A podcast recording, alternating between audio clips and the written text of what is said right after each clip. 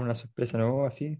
Ah, ¿Por qué no? Podría, mira, podríamos haber hecho una entrada, podríamos haber estado media hora con la Ale, con, el, con el, la cuestión apagada. Yo tenía preparado. Podría, podría. Si me hubiese ofrecido un libreto, yo te habría aceptado, pero yo no trabajo sin libreto. Tanta ópera, Alberto, tanta. Mira, yo había pensado hacer al tiro. si, no, si, no, las cosas quedan como tu corte de pelo, ¿te fijas? Mira, no hablemos de esto. Y decir que el tío Mamo se había ya ofrecido. Oye, no se metan con el tío Mamo, ¿ah? No, nosotros, mira, lee, lee lo que dice el tweet.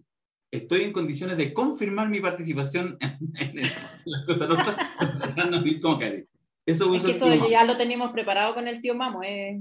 Tú sabes, Porque vos tenías ahí. Tú conocí esos métodos, uno prepara primero la cuestión. Bienvenida, Alejandra Matus. Muchas gracias. Eh, acepto esta invitación como estudiante en práctica, pasante a prueba en la Cosa Nostra. Nada de eso es cierto y probable. No he pasado con la aprobación de Mirko Macari, según me he enterado hace pocos minutos, así que todo esto es fluido. Oye, voy a decir, voy a decir un par de cosas formales, solo para partir. No, primero, me preocupa que haya dicho lo de estudiante en práctica, ah, y aquí la aprobación, porque más sabe que eso no es cierto, lo cual además me preocupa porque está llegando, está arrastrando el poncho.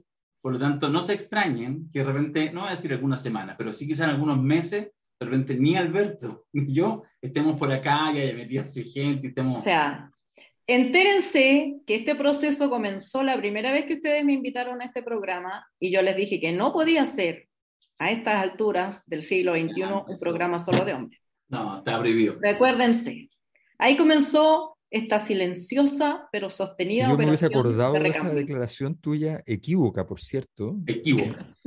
Que ustedes defendieron de mala manera, que eran amigos, que no eran machistas, que eran amigos, hombres. Coincidentemente nomás solo. Era una mera si, si a ti se te ocurre, si tú inventas el teléfono con dos personas más, ¿ya? No pones una cuota de hombres porque eran mujeres, no, no, no, no. Si inventaste algo, inventaste algo con los que inventaste.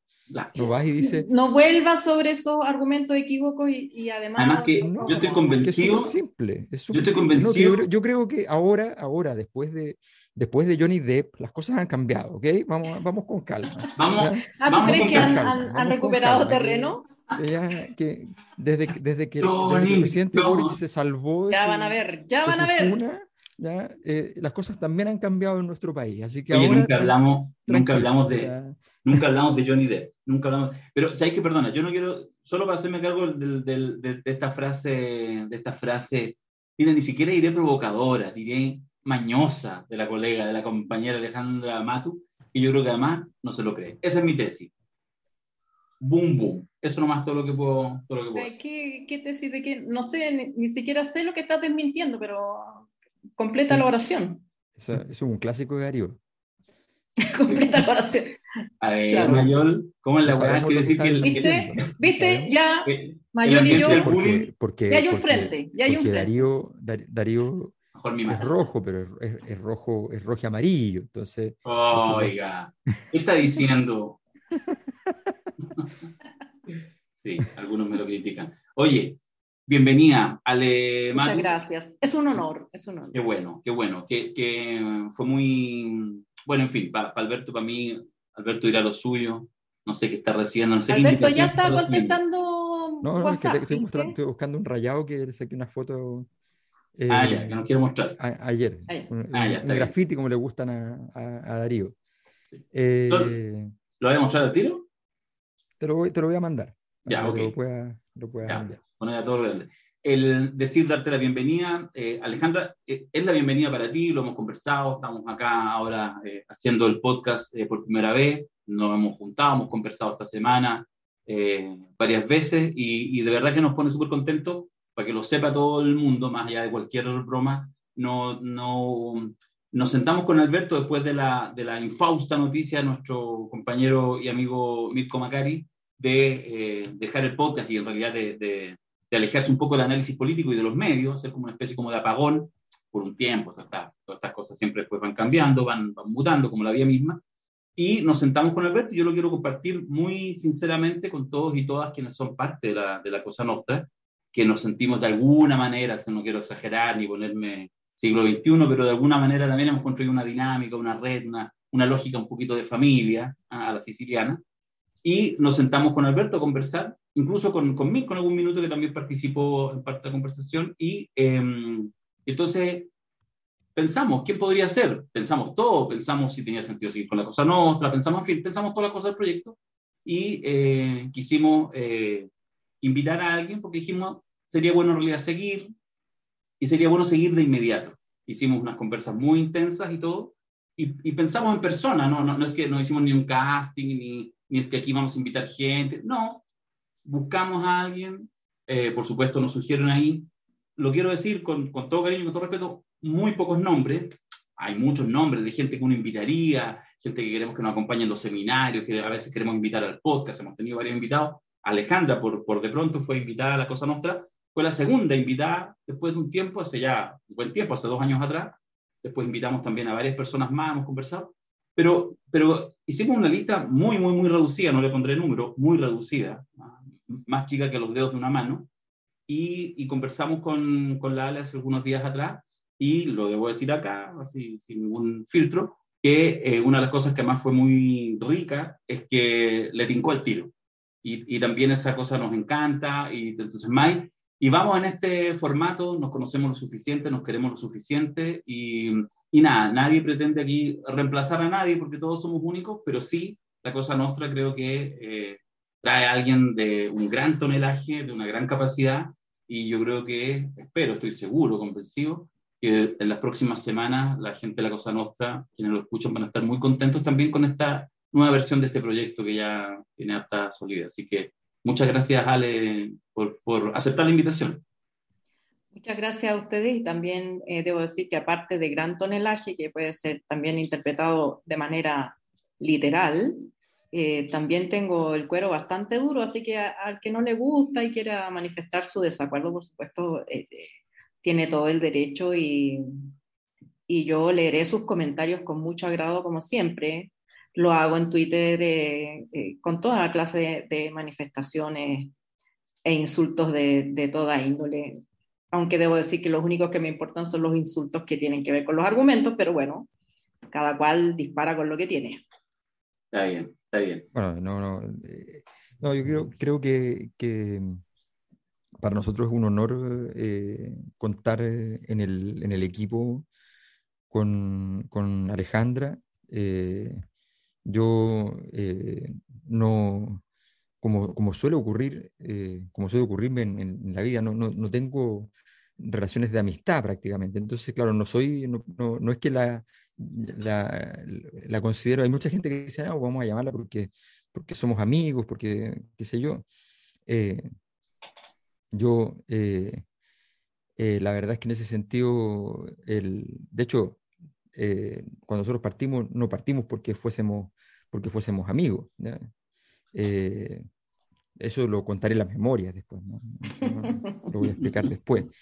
Pero, pero, pero efectivamente el, el, la importancia histórica de, de, Alejandra en el mundo del periodismo eh, es, eh, es, evidente desde muy tempranamente, además. Eh, es un nombre grande, ya con, con, muchísimos años, y, y, eso marca, marca una importancia muy, muy relevante. O sea, es obvio que el, el, peso de sus dichos, el peso de sus investigaciones, el peso, los efectos, los efectos políticos que han generado, eh, son suficientemente eh, claros como para poder eh, establecer un, patrón. Y además viene de, un proyecto que en algún momento hemos comentado acá, que tiene que ver con lo que pasó en, en lo que pasa en un, en un, mercado que no es un mercado, porque aquí se habla mucho del mercado de la televisión, pero resulta que el mercado de la televisión tenía un canal que cuando le iba más mal tenía más publicidad y cuando le iba mejor tenía menos. Eh, entonces, para toda la gente que anda diciendo, no, pero es que esto es así, qué sé yo, y, y este es el mercado, y, es que no es verdad, porque si fuera un mercado no habría ningún problema. Si marcó ocho puntos, lo que marcaba antes cuatro, bueno, entonces gana el doble, ¿no? pero no pasó eso. eh, y donde tuvo relevancia. Ah, pero es que hagan entonces eh, programas que tengan relevancia en la agenda. Bueno, no, lo tuvieron, eh, ya está, se, se, terminó el, se terminó el canal, o sea, no, no, es que se terminó, se terminó justo después de que le hicieron una oferta de compra que rechazaron. Es interesante por lo pronto, o sea, es súper interesante como para como para, para volver a, preocuparse sobre las, problemáticas del poder. Entonces, creo que en ese contexto la llegada de Alejandra viene a ser también eh, una, una, señal muy potente para nosotros no solamente, sino que también para, para eh, dejar, eh, dejar en claro que las voces, hay ciertas voces que merecen ser escuchadas y que, bueno, que buscaremos los mecanismos siempre y, y tienen que existir los mecanismos para que tengan su, eh, su vitrina y puedan ser expuestas en la opinión pública. Muchas gracias. Sí, importante. Ah, bueno, efectivamente lo que señala Alberto. Nosotros hemos conversado poco, ¿ah? podríamos quizás dar un minutito antes de, partir propiamente dar el podcast, con el tema de la red. Algo esbozó Mirko, de hecho, porque no lo habíamos querido comentar. Yo también quiero decir, algunos realmente preguntan, ¿ustedes por qué no dicen algo? Bueno, básicamente en el caso de Mirko, Alberto y yo, la cosa nuestra nosotros no trabajábamos eh, en, el, en, el, canal, pero teníamos una relación de cariño, de afecto, nos invitaban una vez al mes, íbamos y por lo tanto nos sentíamos parte de la gran familia de la red, para decirlo de alguna manera, y de ese proyecto muy interesante, como decía Alberto. Em, pero sobre todo al comienzo, cuando recién parte esto, cualquier cosa que uno dijera, o, para poder opinar, digamos, con completa libertad, lo que uno mira, podría eventualmente, en eso, sobre todo en esas primeras semanas, ser perjudicial para una decisión legítima como siempre es legítima una decisión de los trabajadores y trabajadoras en su propia orgánica, en su sindicato, que habían tomado una decisión eh, al respecto, que era en el fondo, mientras no se cancelaran los sueldos y las imposiciones eh, pendientes, no volver a hacer transmisión en vivo. Por lo tanto, eso también no tiene que ver con que uno se inhiba en una lógica que uno no quiere opinar. Es un tema de respeto, sobre todo con quienes estaban ahí, los técnicos, los trabajadores, trabajadores, el personal desde el aseo, maquilladora, etcétera, y cuando nosotros íbamos, Mirko y yo, por el Alberto Distancia, estaban ahí para sostener. Por lo tanto, no, no había un tema, digamos, como de inhibición respecto a que, no sé, un negocio, no sé qué. Eh, pero bueno, ha pasado, de hecho, más de un mes. La semana pasada ya se cumplió un mes de, de transmisiones, ya en un escenario que pareciera que dista de la dinámica de que en realidad hubo un problema de caja, pareciera ser que más bien va en la dirección de lo que señala Alberto, y por supuesto que en el caso nuestro, que era una, una participación anecdótica, afectiva, interesante, en el caso de Alejandra Matus, que era parte de uno de los proyectos más interesantes del último tiempo, que era Pauta Libre, incluso también con algunas otras cositas chiquititas que se alcanzaron a hacer ahí, como el mismo Jaque Matus, etc. Eh, efectivamente, es bueno que a Alejandra no le van a faltar tribuna, pero humildemente pensamos que la cosa nuestra también aprovecha a ser una buena oportunidad de que no se pierda quizás lo que mucha gente echa de menos los domingos en la noche, que es eh, Pauta Libre. Sí, em, yo creo que el tema de la red como como ha ocurrido también en otros medios en los que he trabajado. Ya estoy graduada oficialmente de Jetta porque todos los medios donde he trabajado, 99,9% han quebrado. Eh, pero más allá no, estáis siguiendo las leyes del padrino, ah, te vamos a tener que hacer Claro. más allá de ese, de ese, de ese problema azaroso, eh, hay muchos niveles de, de, conversación posible respecto de un medio de comunicación y que por supuesto creo que todavía es muy pronto para decir nada. Oficialmente la red aún ni ha quebrado ni se ha vendido y el paro sigue vigente. Por lo tanto, creo que no es pronto para hablar en tiempo pretérito, estamos mm. todavía en tiempo presente. Eh, nosotros, y hablo de los trabajadores que sean honorarios o no, estamos en paro a la espera de que se resuelva la situación eh, eh, económica eh, de sustento de, de, las personas que trabajan en la red. Y yo creo que ese es el primer punto que merece respeto en sí mismo.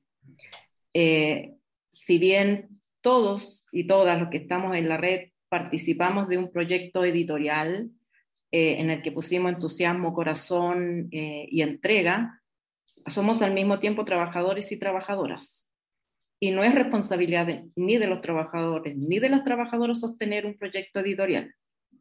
Eh, eh, normalmente pasa en este tipo de casos que eh, la audiencia huérfana recurre o, espera de los trabajadores y trabajadoras que, eh, que resuelvan el problema. Mm. No tenemos ninguna posibilidad de resolverlo porque eh, las personas que toman esas decisiones no, eh, ni siquiera están en Chile, ¿no? Digamos, no, no hay posibilidad de, de, de, interlocución.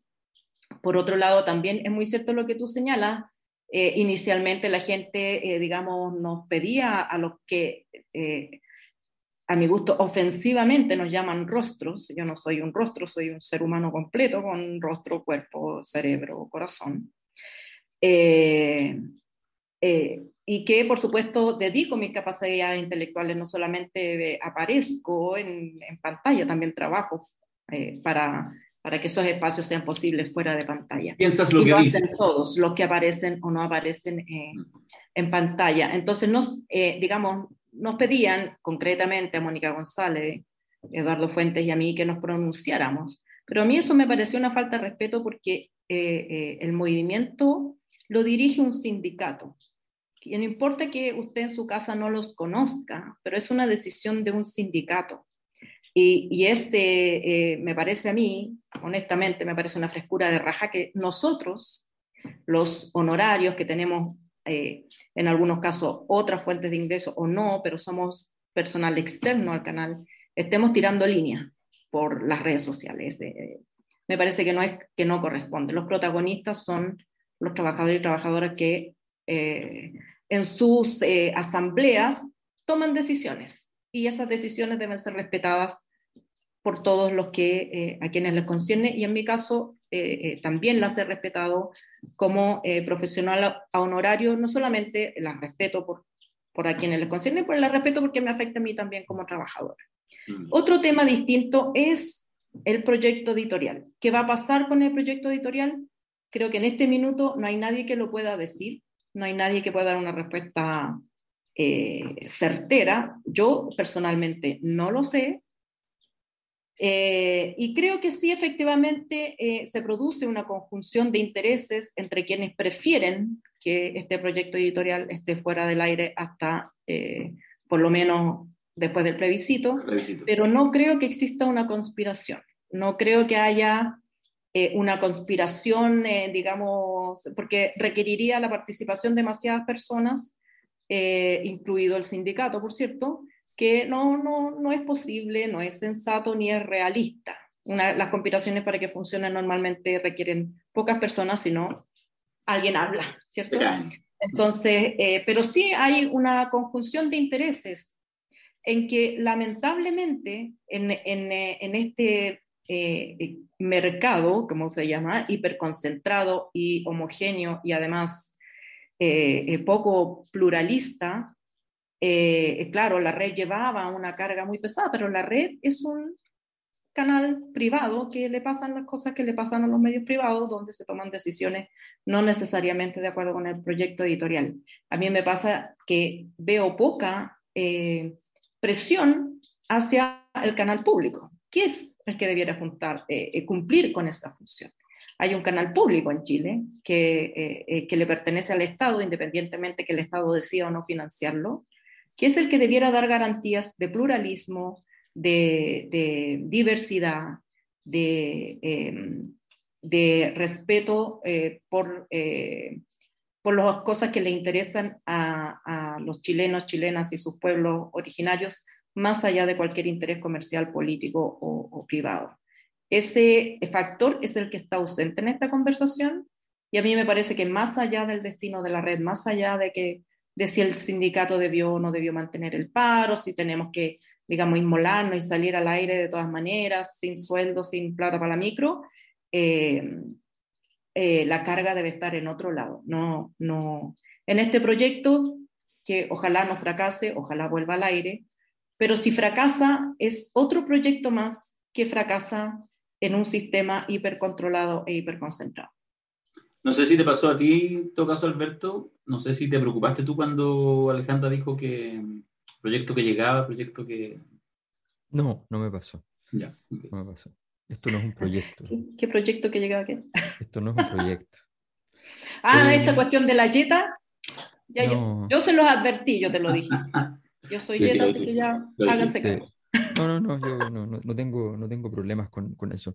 Eh, fíjate que, que, que, creo que el tema de la, eh, de, del rol, yo, yo, creo que hay una cosa que de pedagogía de, de la televisión que, que, se hace muy necesaria para que mucha gente entienda cómo funciona la tele.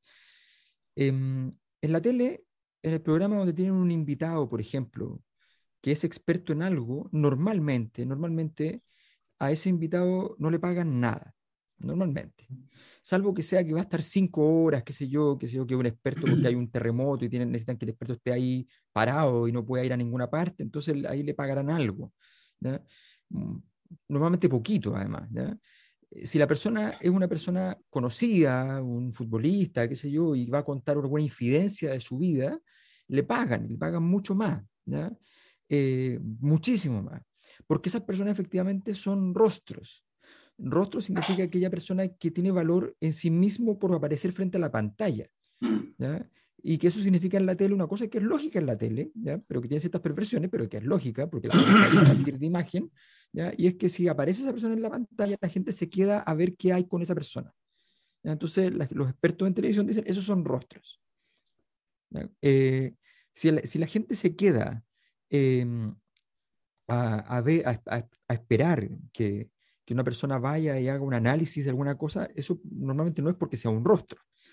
Eh, están esperando la, la voz de, una persona que tiene algún nivel de especialidad y que le interesa alguna temática.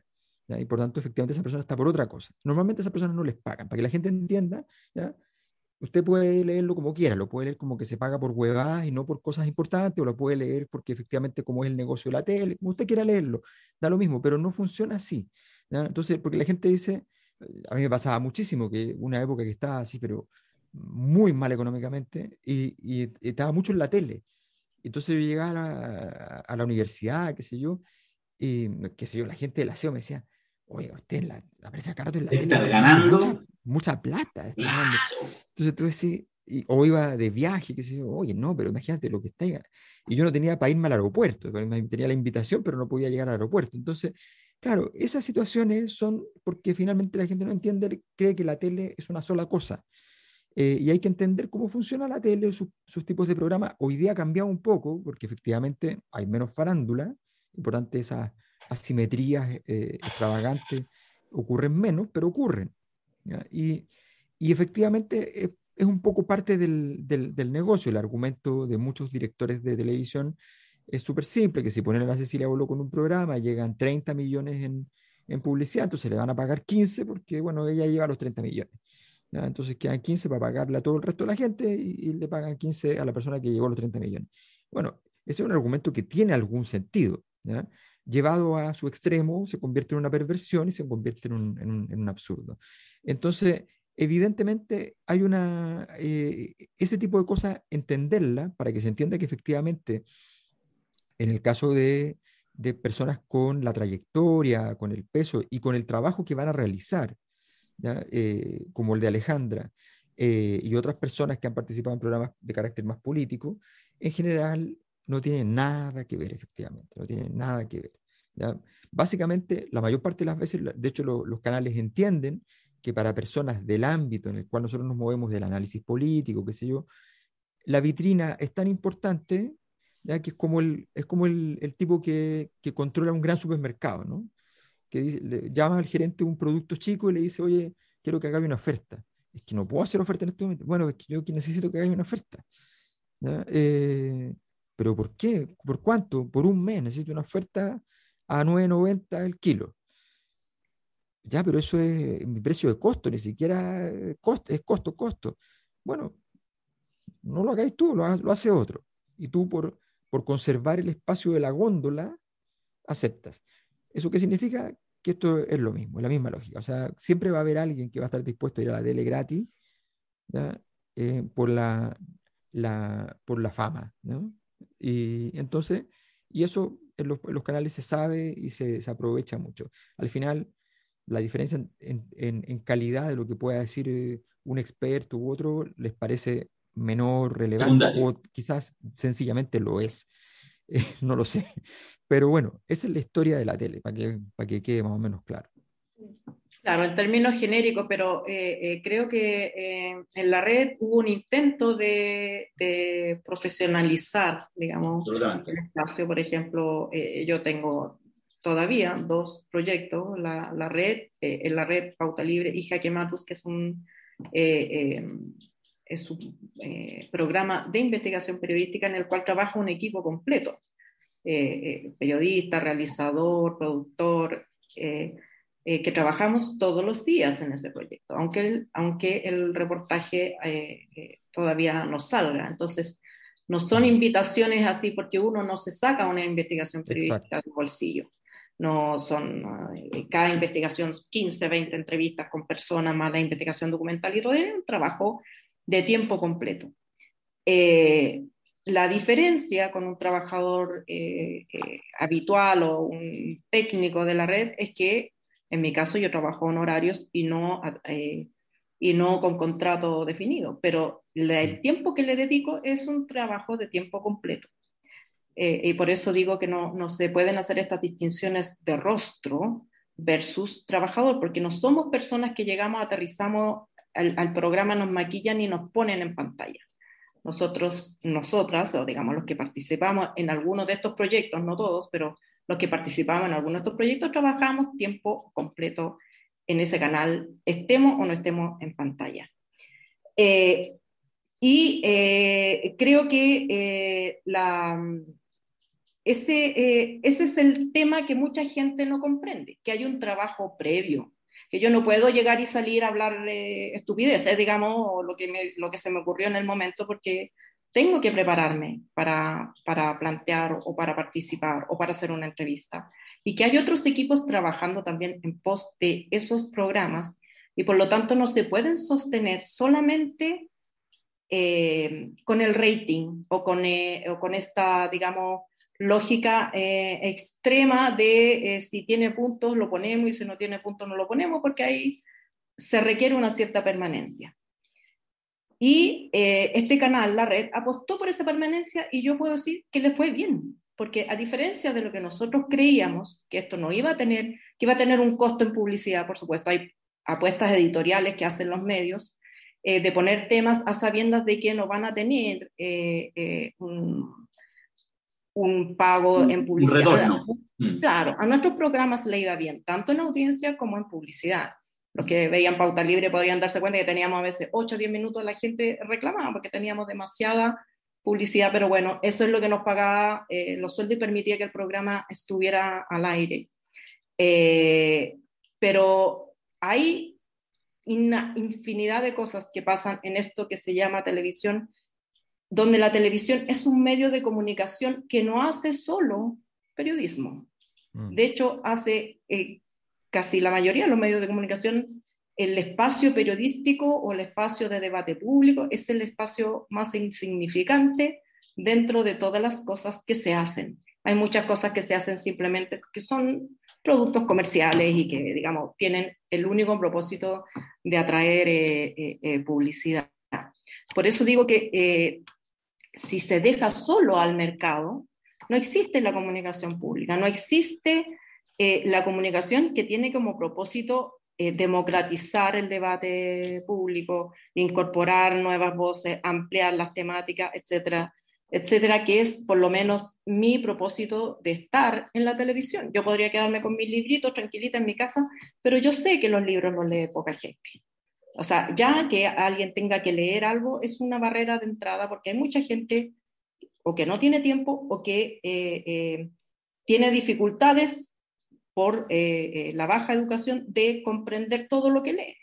Y la televisión es un gran espacio democratizador, porque no, no necesitas esas barreras de entrada. Puedes participar de la conversación sin haber ido a la universidad. Y creo que esos espacios, eh, para que la democracia sea funcional, tienen que existir, más allá de si funciona o no funciona el negocio. Y es el problema que hemos tenido históricamente en Chile y lamentablemente me parece que estamos en la misma política de Tironi de 1990, que la mejor política comunicacional es no tener política comunicacional. Jaime de Bañino da inicio a este podcast ya de manera formal. ¿O no?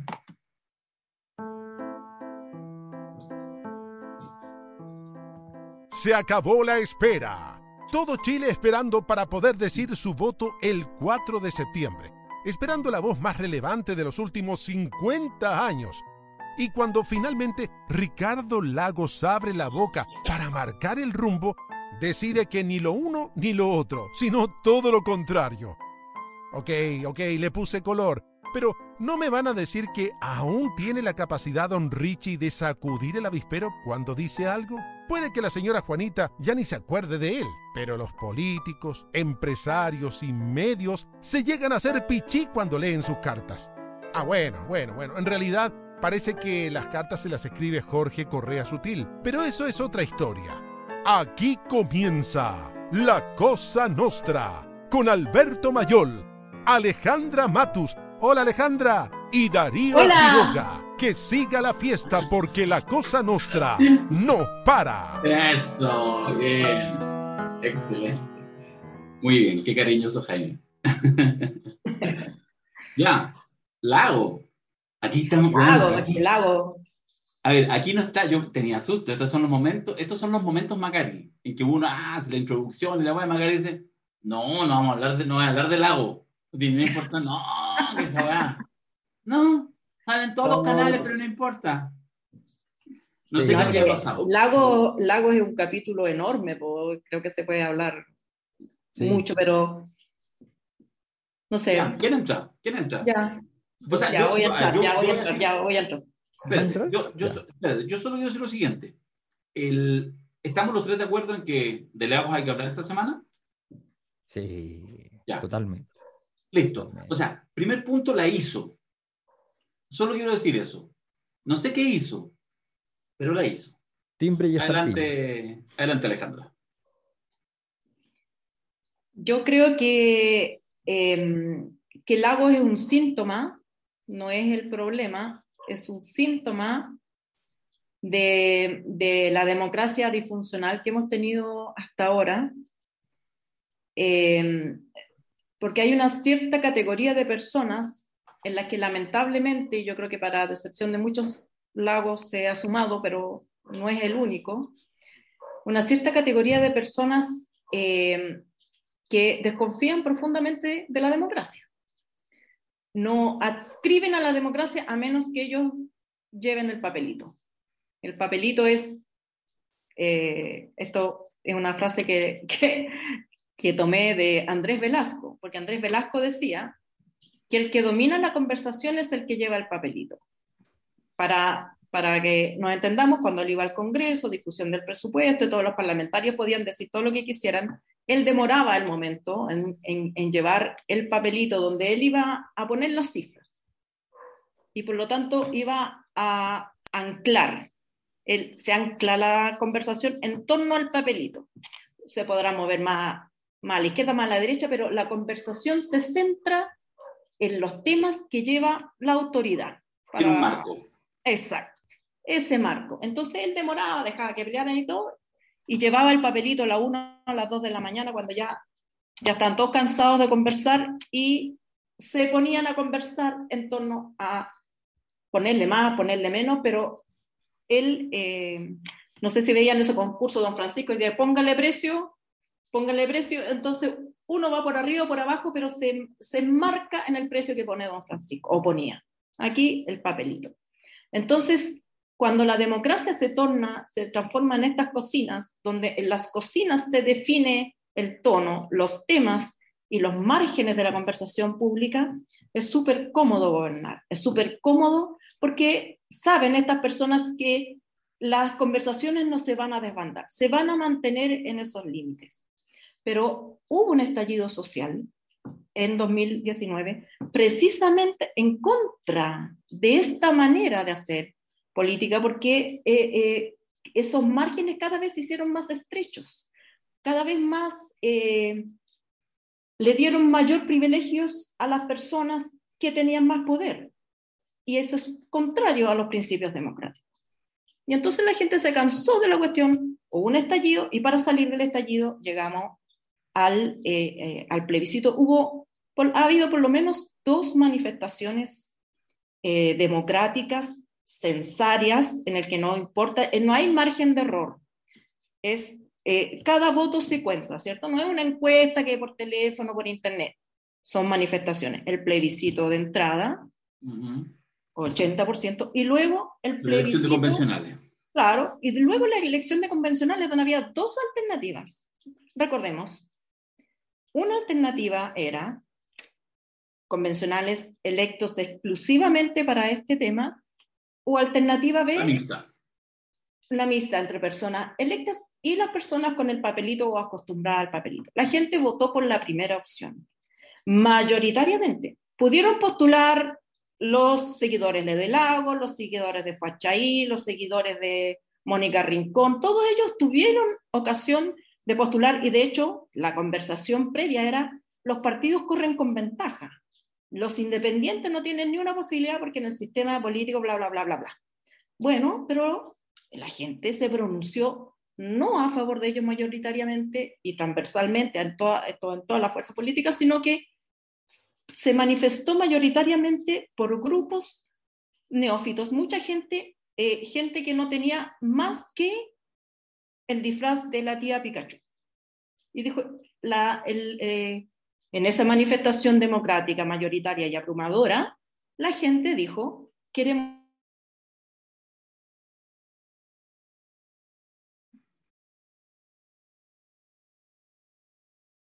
Levantó la mano, claro. Alberto, ¿quieres hablar?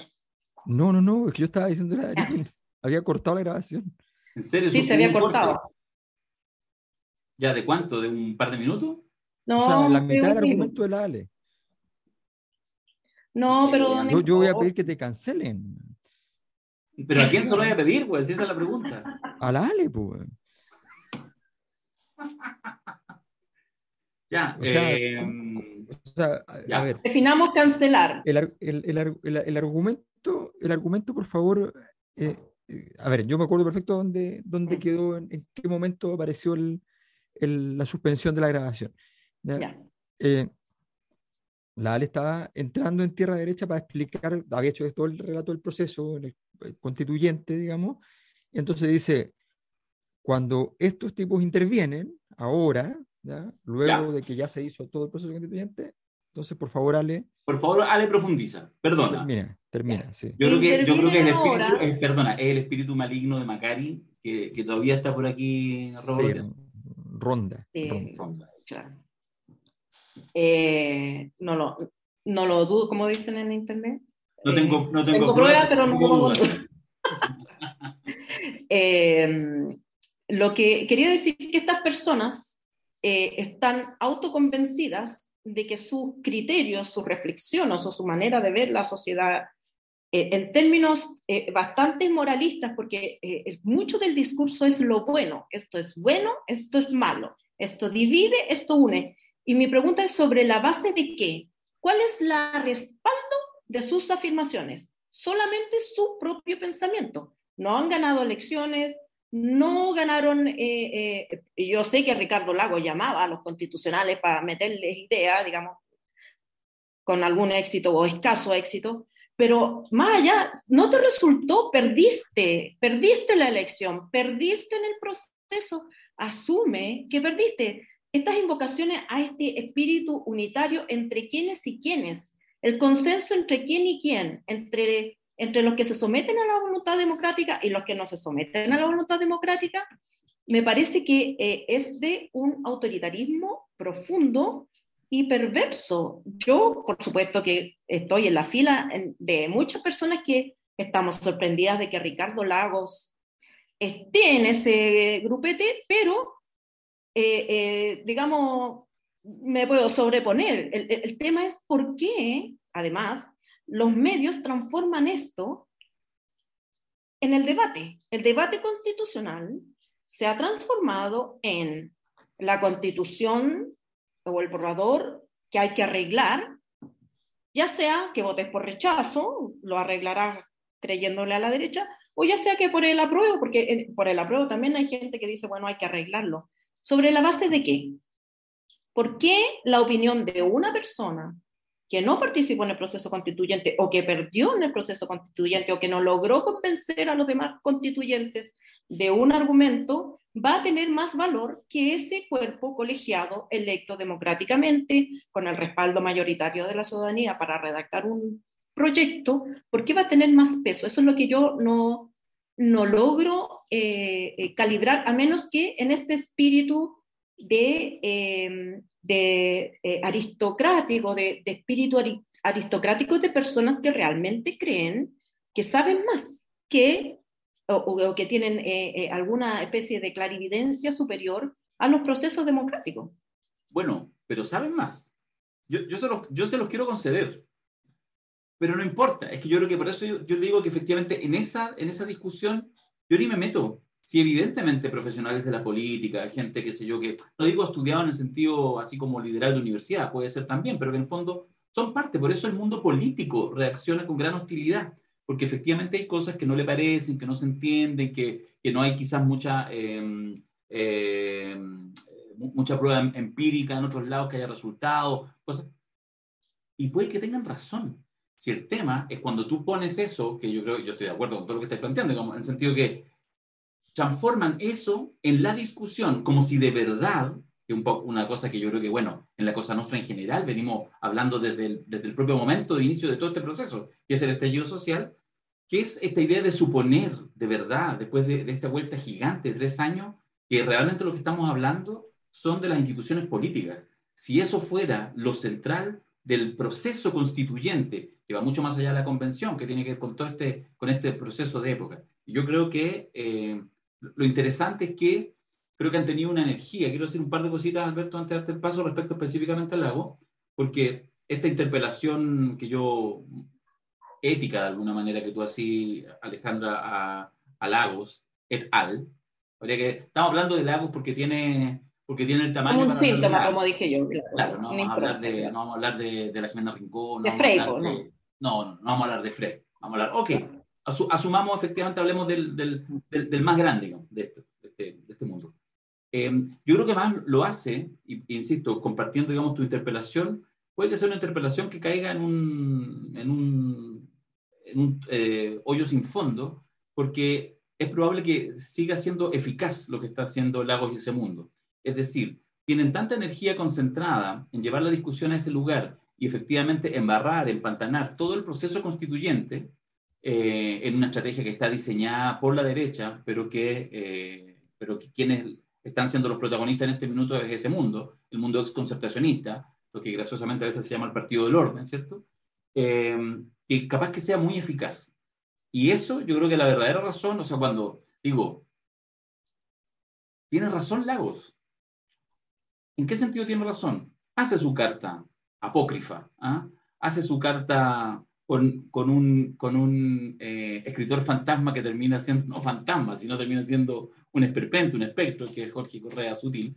Digo, a mí eso más allá de lo anecdótico, me parece Kuma, lo dije en un, en un tuit por ahí, me parece Kuma.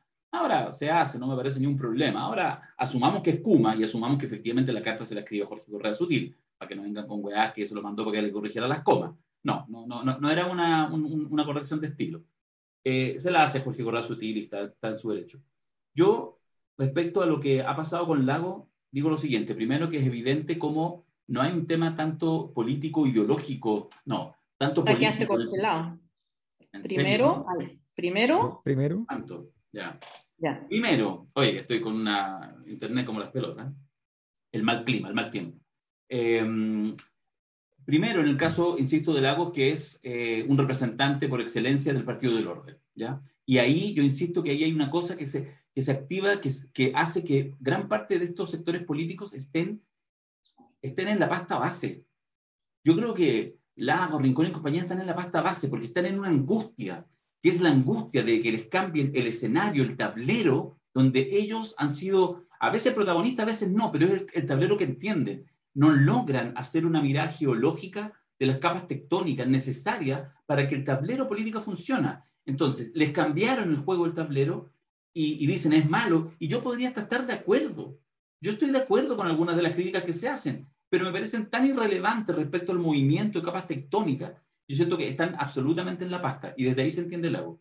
Y lo segundo que quiero decir, o tercero en realidad, aparte del tema de la eficacia que pueda tener finalmente el discurso, yo quiero decir una pura cosa en un tono amenazante, callampero, porque lo que yo digo no tiene una importancia respecto a los movimientos del lago. Pero hay una cosa que yo creo que es súper importante, sobre todo para el mundo que ha tratado, y yo los entiendo, porque hay gente que le tiene gran aprecio, gran cariño, gran respeto, incluso aunque hayan mutado sus posiciones, y que les sigue pareciendo el gobierno de Lagos y Lagos como figura, eh, una figura interesante. Me parece que hay ahí posturas políticas más moderadas, pero que yo respeto. Pero es importante que lo tengan súper claro, para que nadie después... Yo de hecho tengo una, una, una tesis que en este caso no es contrafactual, lo vamos a ver, yo creo que es probable que en algún minuto, no estoy seguro, pero no me extrañaría que en algún minuto le hago, una semana antes, dos semanas antes, dijera que él igual va a votar a prueba. Da absolutamente lo mismo. Lagos hizo una jugada maestra y yo creo que sí le resultó de ponerle energía al rechazo en el momento principal y fundamental en que se podía iniciar el proceso de dar vuelta, que fue el cierre de la Convención Constituyente incluyendo una ceremonia, lo conversamos largamente la semana pasada, en el podcast anterior, que fue una ceremonia bien limpia, con todos los, todos los, los, peligros que había, que lograba hacer un cierre bien, con el discurso de Gaspar Domínguez, que lo valoramos enormemente, con muchos elementos simbólicos que al menos permitía poner ya un dique de contención.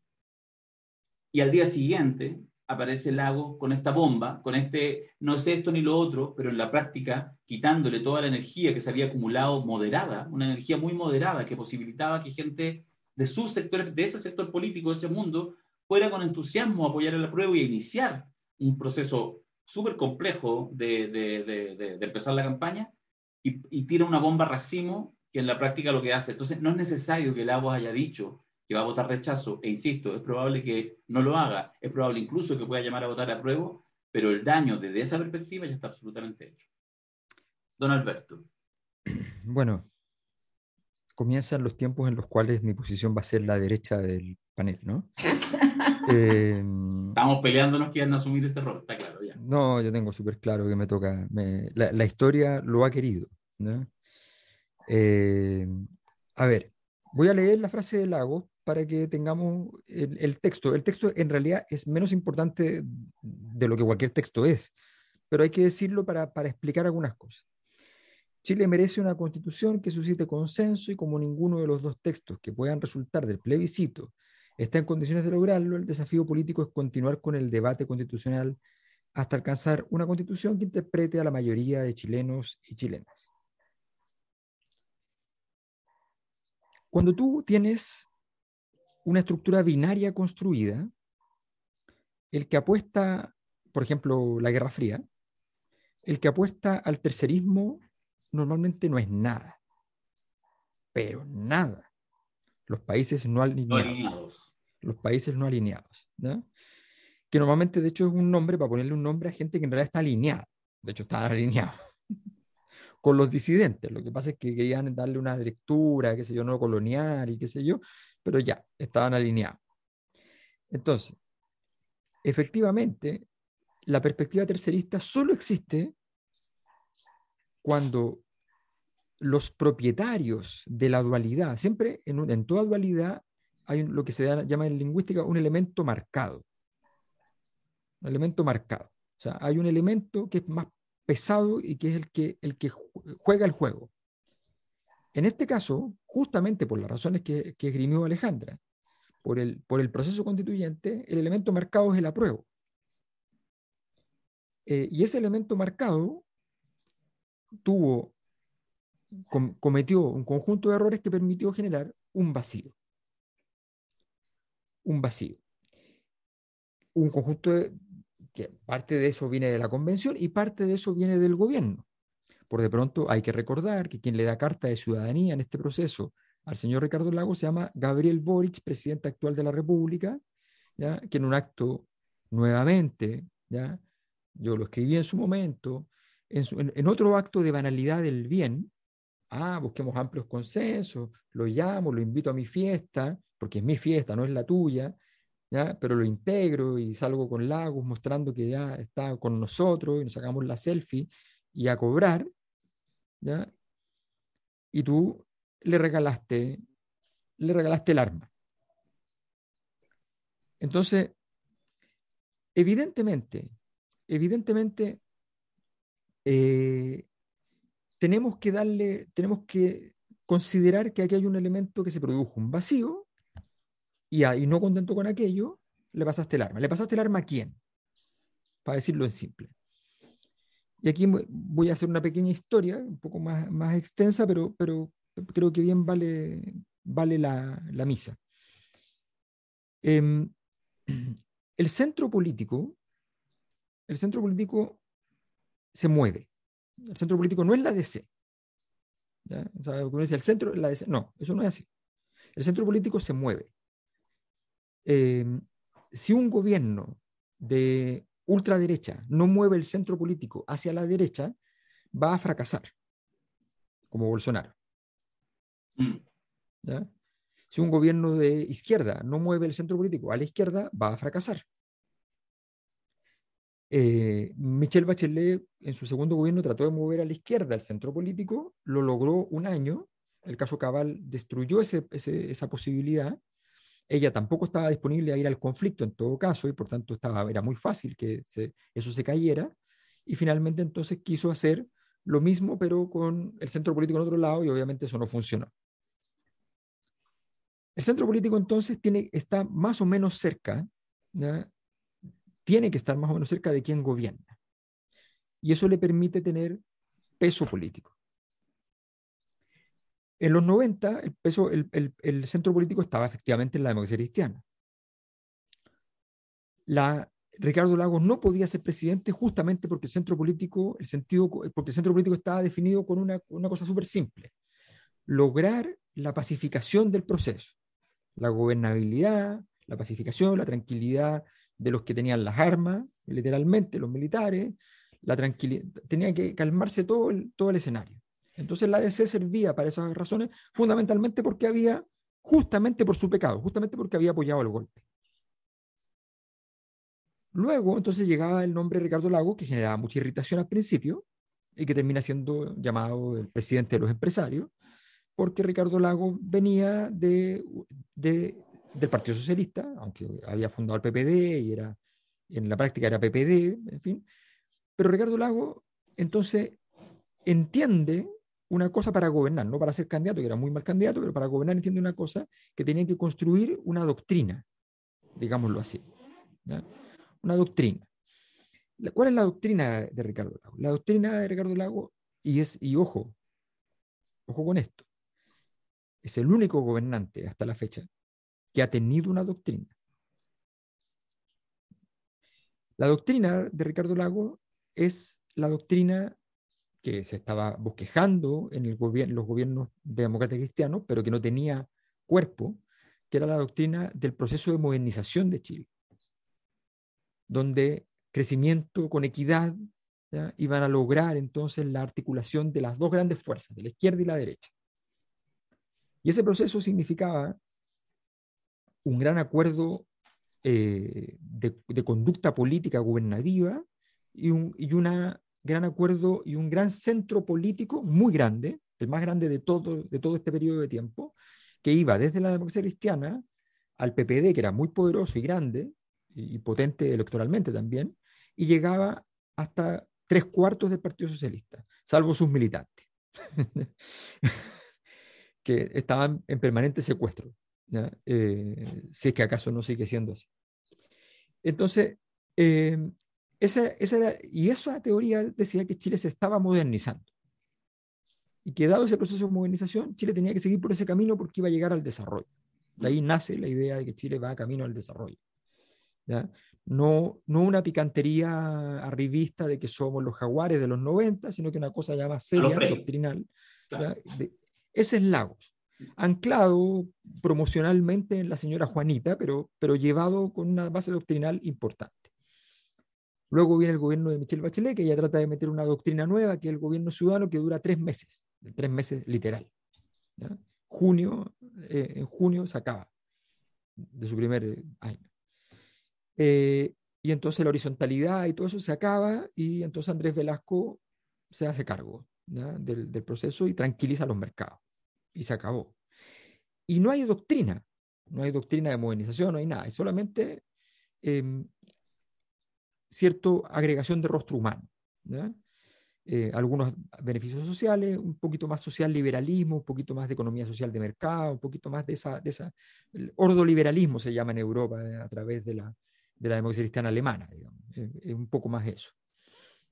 Em, y luego llega Piñera. Importante el caso de Piñera, que Piñera no tuvo doctrina, nunca tuvo doctrina. En su primer gobierno él entendió que él iba a ser un gobierno más de la concertación. Esa era su tesis interna. Pero Piñera tiene una incapacidad obvia, bien evidente, endémica, de no poder configurarse un centro político. No sabe hacerlo, es disruptivo, es torpe eh, políticamente. Entonces no genera ese centro político. No generó un lugar. Tenía su mejor amigo, que era Hinspeter, después era su primo hermano, Si lo seguían sacando gente, iba a terminar con, con el, perro de su casa. O sea, él, él, es él. Es él multiplicado por otros. Y por lo tanto no tiene capacidad doctrinal, no tiene ninguna capacidad de ningún tipo, además conceptualmente un tipo pedestre. Entonces, no, es, es, una persona astuta, inteligente, eh, sabe ocupar la inteligencia para esas cosas, pero, pero es pedestre. Bueno, luego viene Bachelet 2 con un proyecto que era un programa de gobierno, no era un proyecto, no era, doctrinal tampoco, eh, tenía un titular eh, medio absurdo, que, no, que no, no, representaba realmente lo que pensaban respecto a los poderosos de siempre, una serie de cosas que eran, que eran como para la galería, pero no, tenían, no tenía un peso doctrinal. Pero, sin embargo, ella sí movió el centro político bastante hacia la izquierda, a tal punto que la DC se sintió postergada y decidió transformar sus dichos en realidad. Eh, el contrato de arriendo, con la cual definieron a, Michelle Bachelet, o sea, nosotros arrendamos un rostro, volvemos los rostros, para que esté ahí, pero el gobierno debería ser de nosotros. Y eso se, se, se, termina por caer para Bachelet y la ADC finalmente logra, eh, logra conducir ese proceso, pero no conducirlo realmente. No, no tiene doctrina tampoco la, esa ADC, ni, ni actualmente. Por eso termina el Peta Fernández, ministro del Interior. Por eso, exactamente. Y luego nos vamos nuevamente a, Piñera, a Piñera 2, donde nuevamente Piñera 2 no tiene centro político. Eh, se imagina que él puede hacer un gobierno de derecha exitoso, pero estaba con varias pulsiones al mismo tiempo. Quería ser un presidente con peso internacional, estaba obsesionado por todo. No tenía un proyecto. No decía, a partir de esto salgo al extranjero. No, era como eventos internacionales, eh, sin eh, defensa eh, cerrada del neoliberalismo, ¿ya? todo esto fue un mal sueño, se acabó la cuestión, tontería, o sea, no, no, no, tenía ningún análisis, no había hecho ninguna investigación, no había hecho nada. Bueno, le fue como le fue, vino el estallido social, y efectivamente el estallido social es lo que dice el se había, se, se, había circunscrito tanto el espacio de la posibilidad de manifestación, de expresión y de resolución de ese malestar social que sencillamente la cosa está ahí. Ok, y surge allí un nuevo centro político. Un centro político calificado por los sectores más, más estallantes como amarillos, pero por lo mismo el nuevo centro político que estaba muy a la izquierda para efectos de lo que venía haciendo, que era el Frente Amplio. Ese es el nuevo centro político que nace en el momento en que Gabriel, justamente Gabriel Boric, ¿ya? Eh, hace el gesto ecuménico de firmar contra su partido el acuerdo de noviembre. Y en ese instante entonces surge esa posibilidad de centro político y la convención y el, el, Frente Amplio se configuran como ese nuevo espacio sacramental para producir a partir de ese centro político algo. Y ese centro político tendría que haber ganado en expansión y en fortaleza no solo en expansión, no solo con inclusión y que toda la gente se siente interpretada, eso no es cierto. La gente se siente interpretada de dos maneras, o porque están todos interpretados, que es muy caótico y difícil, o porque es tan poderoso que lo mejor que puedes hacer es estar dentro. El Frente Amplio tenía esas dos posibilidades, hacer ojalá las dos cosas, poder y legitimidad. El Frente Amplio tuvo el poder para, para construir el reglamento, de ahí para adelante nunca más tuvo el poder eh, tuvo la capacidad de inclusión durante el reglamento, de ahí para adelante nunca más tuvo la capacidad de inclusión. Y por tanto, se jugó un partido debilitado. Y entonces se acabó ese centro político. Y con el comienzo del gobierno de, Gabriel Boric estaba la posibilidad de construirlo nuevamente ese, ese espacio. Ese espacio, cuando yo digo centro político, digo una cosa súper simple. Hay un lugar donde el, el, sistema cambia de color. En ese lugar empieza a cambiar de color. Eh, entonces, ¿y qué tenías que tener? Tenías que haber llegado con una doctrina, tenías que haber llegado con un proyecto, tenías que haber llegado con elementos solidificadores de ese proceso y tenías que llegar efectivamente teniendo claro que tenías amarradito, no por acuerdo en, en, en la sombra, ¿eh? si lo que haces en la sombra, está bien, pero, pero, pero tú lo puedes hacer sin necesidad de aquello. Si tú tienes un buen proyecto y ese proyecto es redondo, el grueso del sistema político se va a ir sumando y va a decir, bueno, aquí está la cosa, este, este, este es el negocio del futuro, todos nos vamos para allá y, y se acabó el cuento. Como en su momento Joaquín Lavín diciendo yo soy un socialdemócrata, porque era el, cuento del momento. Entonces, ese, es el, camino.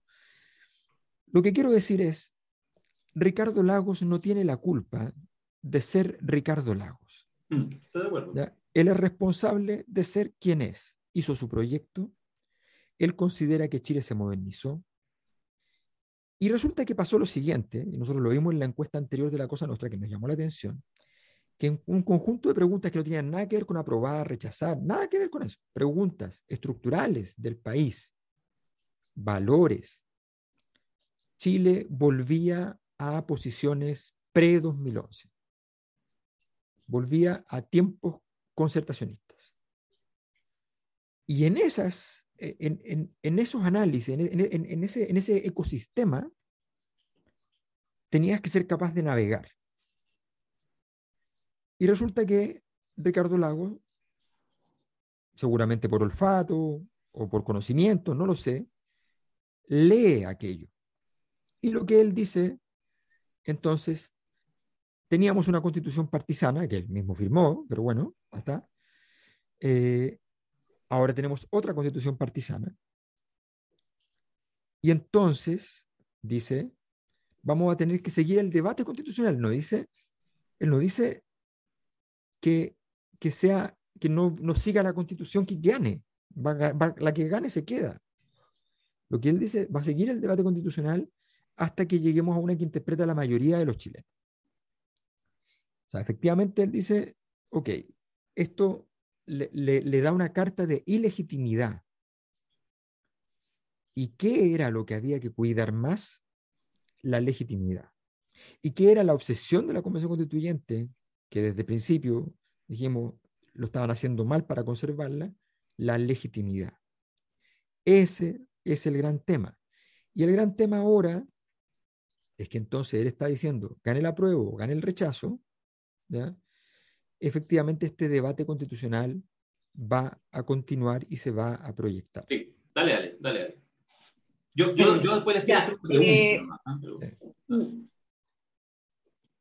Me parece que, eh, que falta, que, eh, digamos, estando de acuerdo con tu análisis histórico, me parece que le faltan eh, piezas para, que permiten separar dos procesos que a mí me parece que no son necesariamente eh, concomitantes. Uno es eh, el proceso político electoral del gobierno. Hay un análisis del gobierno y el gobierno, si lo ha hecho bien, mal, más o menos. Ya. Pero me parece que hay otro proceso que es eh, eh, un proceso paralelo, eh, tectónico, de movimiento de placas, que, eh, al cual le importa eh, un bledo, por no decirle otra palabra, lo que pase con Boric, el gobierno o el Frente Amplio, o Ricardo Lago o lo que sea, que es, que es un movimiento que reclama eh, redistribución del poder. Y que ese movimiento eh, eh, de manera eh, no necesariamente concordada, porque uno lo, uno eh, pasa esto de que uno veía las manifestaciones, no hay líderes, no hay cabezas, pero hay un reclamo común, hay un reclamo común y que incluso si uno ve la, los proyectos de nueva constitución que el propio Lagos propició en una página web que creó en algún momento con este resultado borrador, son muy parecidos. Eh, en lo que no son parecidos es que eh, esta, eh, si este proceso se legitima, es una sobre azul de jubilación para una generación entera, no solamente Ricardo Lago, Camilo Escalona, Lago, Mónica, Jimena Rincón, perdón, no, Jimena Rincón, Huachaín y para qué decir del resto. Y yo creo que no me parece que la carta de Ricardo Lagos tenga eh, eh, suficiente efecto para detener ese movimiento tectónico. Y creo que el problema se les va a producir si gana el apruebo. No si gana el rechazo, porque si gana el rechazo, bueno, habrán tenido razón todos los agoreros que dijeron que ya. Pero si gana el apruebo, ¿qué van a hacer? ¿Qué va a pasar desde dentro? ¿A qué se refieren con eh, se mantiene el, proceso constituyente, lo que es obvio, porque el proceso constituyente comienza con la aprobación de, este borrador y continúa con un largo proceso del cual nadie puede predecir cuál va a ser eh, eh, el buzón de salida, porque hay que discutir, hay que presentar los proyectos, hay que discutirlos y hay que aprobarlos, y ahí, por supuesto, que pueden pasar eh, 200.000 cosas, y la constitución solamente eh, eh, genera un marco de principios y no, no resuelve el tema. A mí me parece que la, la, conversación, pero sí redistribuye el poder. Y sí, eh, en esa redistribución, a mí me parece que, toda que el debate de la supuesta bondad del acuerdo y de lo que representa la mayoría, que es lo que a mí me hace más ruido, ¿cómo sabe Ricardo Lago o cualquiera de nosotros qué es lo que representa la mayoría? Eh, me parece que no, no, no es legítimo tener esa conversación. No es legítimo poner el 80% a ponerse de acuerdo con el 20%. No es legítimo. Sea que lo eh, impulse eh, Boric, Luchito Mayra, que anda por ahí tras bambalina armando los arreglos, eh, eh, su amigo Ricardo Lago, el que sea, digamos, no, no me parece que, que, lo vayan a resolver ellos.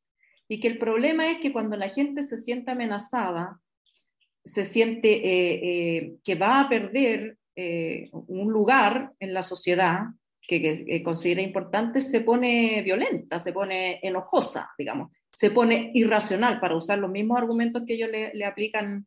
Además, a mí me parece que lo más racional y sensato sea que te guste o no el 20, el 30, el 50 o el 80% del borrador de constitución, lo más sensato es lo que resuelve ese cuerpo colectivo que fue electo para ese término. Y ese es un saber o un conocimiento que es mejor que el conocimiento individual de cada cual. O sea, ¿por qué yo, Alejandra Matus, voy a, decirle a los 154 personas que se sentaron durante mesa de discusión que están equivocados. ¿Con qué? Eh, si yo no participé del proceso, no estuve convocada a esa conversación. Es como ir a una, como las reuniones de eh, políticas que se elige un, se elige una directiva, se elige un cuerpo, hay un comité central y viene la minoría a decir, este comité central está malo porque yo perdí.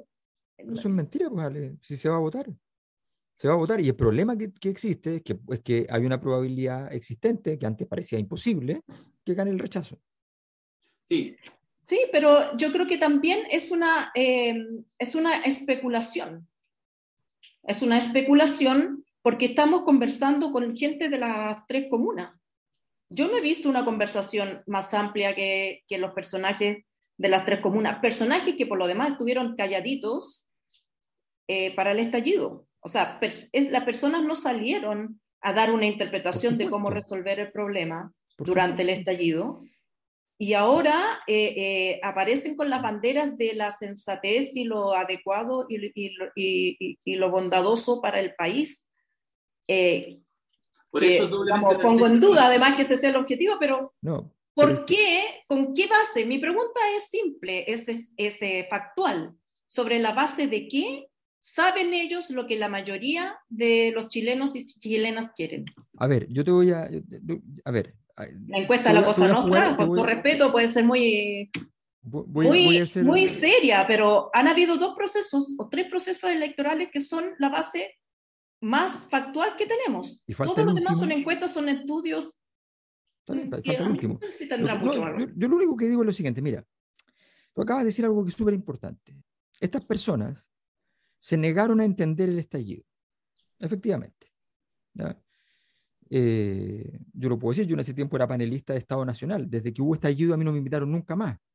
Por de pronto, de todas las personas que habían en Estado Nacional, el único que había investigado temas de malestar social allí era yo. Y que había escrito un libro además que estaba ahí. Y que había escrito un papel libro de imprenta, digamos. Claro, entonces, y no me invitaron nunca más, nunca más. Desde entonces para adelante nunca ni, ni me avisaron que dejaba de ser panelista ni nada. Bueno, en Televisión Nacional de Chile nuevamente. Entonces, bueno, dicho eso, efectivamente se negaron a entenderlo. Pero aquí hay un fenómeno que yo lo dije el otro día en, el, seminario internamente que generó un cierto escosor. Que esa, esa disyunción respecto al fenómeno también se empezó a producir en la izquierda. Se empezó a producir a partir del momento en que tú transformaste el estallido en rebelión, revuelta, empezaste, empezaste a buscar un campo semántico que estableciera una especie de la misma tesis, la misma tesis de Sebastián que esto era un acto político, un acto político, no un, no un, no un fenómeno social. El acto político vino una semana después con la marcha.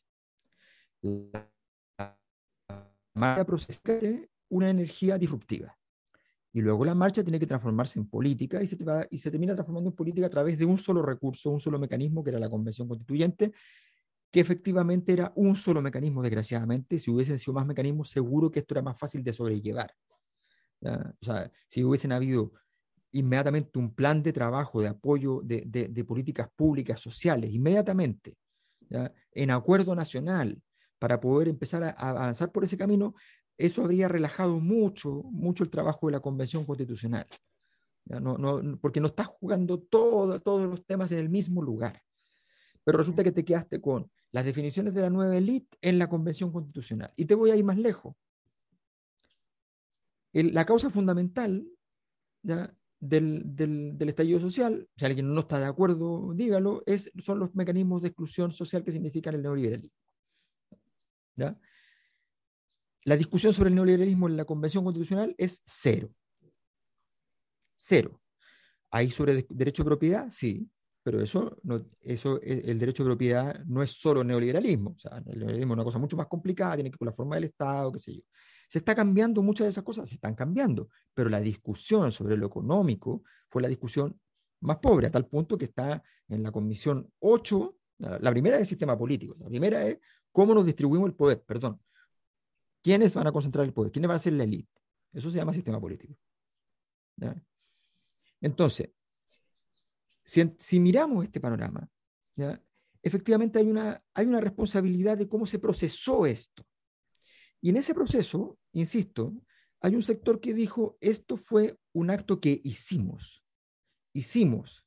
Hicimos como si hubiese habido una, una organización, una mentalidad, una, una doctrina, un proyecto que se transformó en un estallido. No fue así. Fue como pasa en muchas, en muchas veces, solo que en este caso era tal el nivel de crispación que no ocurrió como en Suecia, como en Francia, en el barrio de los migrantes quemando autos, sino que se transformó en 70, 100, 200 comunas estallando al mismo tiempo. Era una cosa insólita, mundialmente increíble. En un año donde estallaron al mismo tiempo más de 60 países, un tercio de los países de Naciones Unidas. Entonces, Estamos hablando de un, escenario donde estaba pasando algo muy, muy importante y nosotros quisimos darle un, sentido, un sentido político concreto. Y entonces, a partir de eso, se leyó que la constitución no debía ser el remedio al estallido solamente, sino que debía de ser el conjunto de doctrinas disidentes que estaban allí pendientes de resolución. Yo estoy de acuerdo con muchas de esas doctrinas pendientes. La pregunta es súper simple. ¿Algunas de esas doctrinas pendientes no representan el sentir de la mayor parte de los chilenos? La respuesta es sí. La respuesta es sí. La respuesta es sí. Porque si no, el clima no existiría para que un Ricardo Lagos pudiera levantarse de entre los muertos y aparecer ¿ya? como el comendatore de Don Giovanni rompiendo la pared y entrando en escena. No podría ocurrir. Es una estatua Ricardo Lagos. Ricardo Lagos no existe, pero la estatua, el, convidado de piedra, ha llegado. Pero, pero eh, eh, eh, todo eso parte de, supuestos que, que tampoco están ahí, porque si, si no hubiera voluntad de el conjunto de sistema de medios de sacar la estatua espacial, la estatua podría escribir su carta y se podría haber ahogado o haber, eh, haber chocado con otros discursos disponibles. Ese mercado no existe. Por lo tanto, eh, Ricardo habla, eh, Lagos habla y, todos se callan. pero, vuelvo a decir, en una conversación endogámica, porque si esa conversación dominara la voluntad popular, entonces no habría ganado el no, en 1988, no habría ganado el apruebo eh, eh, de, un proyecto de nueva constitución y no se habrían escogido las personas que se escogieron para escribir la nueva constitución, porque no estaban ninguna de esas posibilidades en la conversación mayoritaria. Y la conversación previa a cada uno de esos eventos es va a ganar la otra opción. Y qué vamos a hacer y el caos que eso va a generar es, eh, se está repitiendo esa misma conversación y yo, más allá, yo no soy eh, eh, ninguna, ah, ¿cómo se llama?, adivina para saber qué va a pasar, pero me parece que, que es como argumento, como base de discusión, que la amplificación de, de la carta de Ricardo Lago sea prueba de algo, no es suficiente, porque la carta se amplifica en un sistema previamente concentrado y previamente interesado en, una, en un resultado. Por supuesto que la constitución o el proyecto de constitución eh, eh, tiene cosas que no representan a la mayoría de las personas, pero tiene cosas que sí las representan, más que el actual sistema de cosas, más que un sistema político donde los Ricardo Lagos son los que determinan la conversación. Y a mí me parece que esa, que en términos de, de, de sustento factual de la conversación, simplemente decir que la carta de Ricardo Lago, su repercusión es prueba de algo, a mí no me parece suficiente. Sí, lo que pasa es que, a ver, lo que yo creo que el, planteamiento, o sea, estamos instalados en un momento en el cual de alguna manera parte de esta conversación se va a resolver el 4 de septiembre.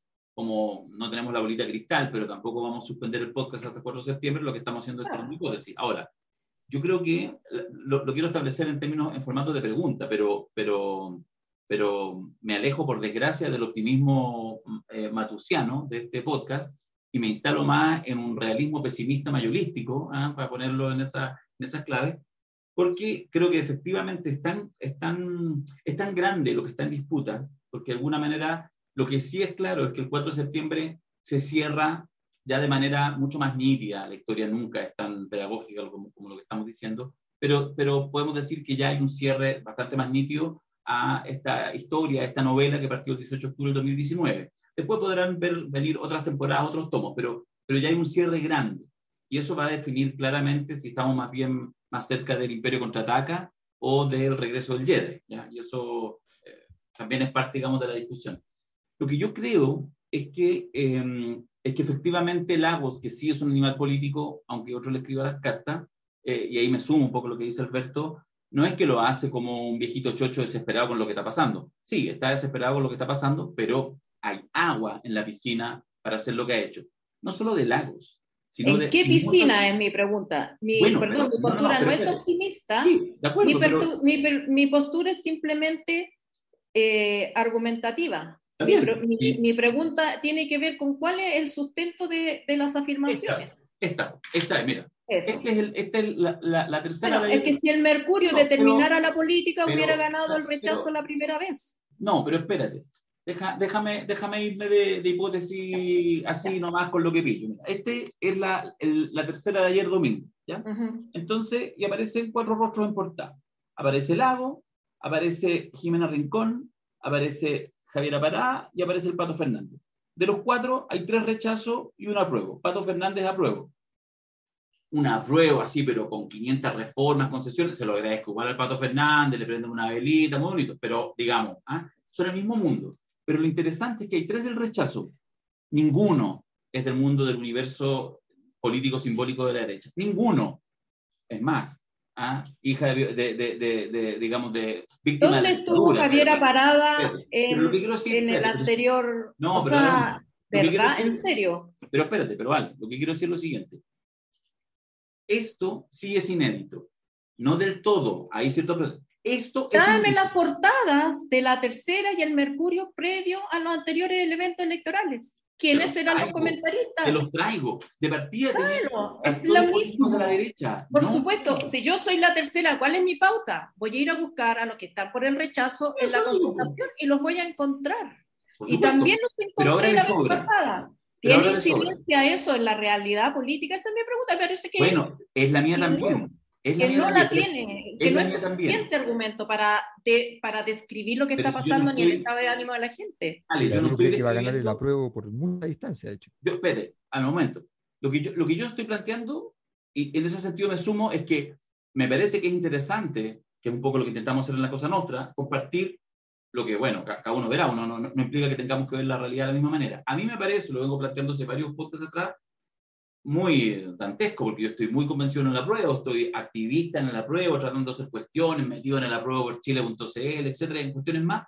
Pero lo que quiero decir. Es que, sí, estoy de acuerdo. No, eso es lo que, no estamos hablando sobre nuestras posturas personales, sino que estamos hablando de que, con qué herramienta estamos diagnosticando la realidad. y a mí lo que me parece, a mí lo que me parece interesante, interesante es que yo creo que hay una apuesta que ya rompe, saltan por los aires los clivajes tradicionales y la derecha, aparte de la derecha, algunos están los republicanos y sectores más de la UDI, yo creo que no, no, lo ven tan porque, porque ven que se les puede armar una cosa que también más adelante, no en esta pasada, puede ser para ellos compleja. Pero claramente hay una sonrisa oreja a oreja en sectores que quieren de una vez, desde los sectores de la derecha, de un centro, incluso de algún mundo que, que, que muchas veces por alguna extraña razón lo siguen mencionando como centro izquierda, cuando si alguna vez tuvieron la izquierda fue hace 20 años atrás o en la centro izquierda, y que son de sectores de centro, conservadores, de las élites, de las élites económicas, de las élites de este país, de las tres comunas y todo eso, y que efectivamente se sienten con sus diferencias más cómodos en ese espacio. Partido del orden, establishment, póngale usted el operativo que quiera. Y eso, hay una configuración que en este, por primera vez en 32 años, tuvo efectivamente, ha tenido una salida muy masiva por la derecha, por decirlo así. Y eso yo sí lo veo medio inédito. Yo sí lo veo medio inédito. Entonces, yo creo que la apuesta de estos sectores es bien heavy, bien doble nada, porque lo que sí voy a decir es que si aunque sea por un voto el apruebo gana el próximo plebiscito, ahí sí hay la oportunidad de jubilar a una, creo, se abre nuevamente otro, otro portal, otra posibilidad de jubilar a, a una generación, a vastos sectores. Creo que la apuesta justamente de Lagos, Rincón y compañía es bien doble nada. Ahora, en este minuto todo le sonríe, pero yo estoy de acuerdo contigo, Alejandra. Yo creo ¿Todos quiénes? ¿Quiénes ¿Ah? le sonríen? ¿Todos quiénes? Las portadas de la tercera. Bueno, volvemos al mismo punto, entonces estamos dando vuelta en círculo. Las portadas de la tercera y el Mercurio son predecibles y son eh, eh, similares en cada uno de estos eventos electorales que mencioné. Pero era, son, la pregunta es simple. ¿Van a ser relevantes en este proceso o no? Esa es la pregunta. esa es la pregunta. Ahora, yo, yo lo que digo simplemente es lo siguiente. Voy a poner un ejemplo para culminar con mi derechismo, o sea, no para culminar, no para terminar, sino para llevar al clímax, para, llegar al clímax. Voy, a, voy a recordar que Manuel Macron cuando ganó dijo una cosa que terminó siendo evidentemente cierta. Dijo, yo sé que no votaron por mí, votaron por mí como el custodio de la República Francesa. En la segunda vuelta con Le Pen. Con, con Le Pen, claro. Esa, esa frase es algo que a los convencionales, a los convencionales que la gente no conocía, que no sabía lo que pensaban, que votaron por ellos simplemente porque no eran los Walker, porque no eran los Saldívar, porque no eran la élite de toda la vida, porque no eran los Errázuri, Echaurren, en fin. Esas personas creyeron que habían votado por ellos. creyeron que habían votado por ellos con sus rollos, con sus cuentos. Eh, o sea, con, la propuesta de prólogo que dice en esta realidad cuántica, ¿ya? Así, o sea, con todo eso, creyeron que eran ellos quienes habían recibido el, voto por, justa, por el conjunto de ideas que representaban. Las personas no votaron por eso. Votaron por esas personas como los custodios de un proceso limpio, histórico, en el cual una élite completa se iba a ir para la casa, efectivamente, y que tenían que cuidarlo. La pregunta que yo les hago es, ¿lo cuidaron? ¿O creyeron que eran más que los custodios? ¿Creyeron que efectivamente entraron en, eso que, lo, que, los griegos llamaban la ibris, el, pecado de la soberbia del poder? ¿O creyeron que efectivamente estaban votando por, todo lo que llevaban dentro, por toda su alma? No, creyeron que efectivamente era su proyecto, que si, que si ellos creían en, en, tres cosas, esas tres cosas eran parte necesaria, indispensable de la constitución, porque eran, porque eran lo que ellos traían. Y, les costó entender que afuera seguía habiendo un otro que además te iba a definir en, en, el, en el plebiscito. El plebiscito se puede ganar o se puede perder. El plebiscito, eh, el, el, el, plebiscito es efectivamente, no, no, es como dice Lagos. Lagos dice en el fondo, en el fondo está diciendo, aprobar para reformar o rechazar para reformar es la misma cosa. Eso está diciendo. Eh, pero no es verdad eso. A mi juicio. A mi juicio sí hay un valor en aprobar este proceso, justamente porque, tiene una, porque su trayectoria marca una diferencia histórica en Chile que puede permitir agregar valor en el futuro. Pero, pero el error existió. Oye, pero espérate. a, ver, a ver, espérate. Yo, está bien, después de la Ale yo quiero dar un argumento de derecha. No quiero que me la gane mayor, estamos en una discusión, en una apuesta. Así no. Ah, está, está ahí, está ahí. Por por la derecha no. Eh, el, mi, mi, mi, pregunta de nuevo a ti, eh, Alberto. Ay, ¿por qué a mí no? Porque, yo Porque tú, tú estás ahí haciéndote el cucho. tú dices que no custodiaron, no cumplieron con este rol republicano de respetar eh, o de tratar de construir una constitución más allá de sus propias convicciones personales, bla, bla, bla. ¿Con quién? ¿Con qué, ¿Con qué papelito? ¿Con el papelito de quién? O sea, ¿dónde estaba ese otro borrador mejor que este? No, muy simple. Eh, se establecieron propuestas, por ejemplo, populares de ley, iniciativas populares de norma.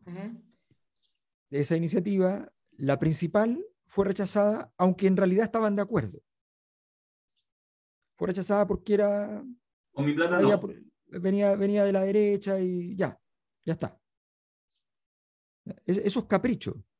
Eso no es otra caprichos que son propios de la naturaleza humana y que se dan en todo, o sea, Está bien, pero, vamos, si vamos eso, a, eso no es custodiar, eso no es custodiar. pero, pero, es que tú le estás poniendo una obligación de santidad a cuerpos que no son santos y que esas manifestaciones uno las puede ver yo estoy en, en el ejecutivo, en el legislativo, en todas partes. Y la, el test de, para pasar eso, recordemos que hubo una gran discusión de si se iba a hacer con dos tercios o no con dos tercios, que si era una barrera muy alta o una barrera muy alta. Pasó los dos tercios con los votos de eh, eh, gente que eh, yo creo que puede ser acusada de cualquier cosa menos de, menos de caprichosa o, izquierdista afiebrada, como la Patipolis, el Benito Baranda y etcétera.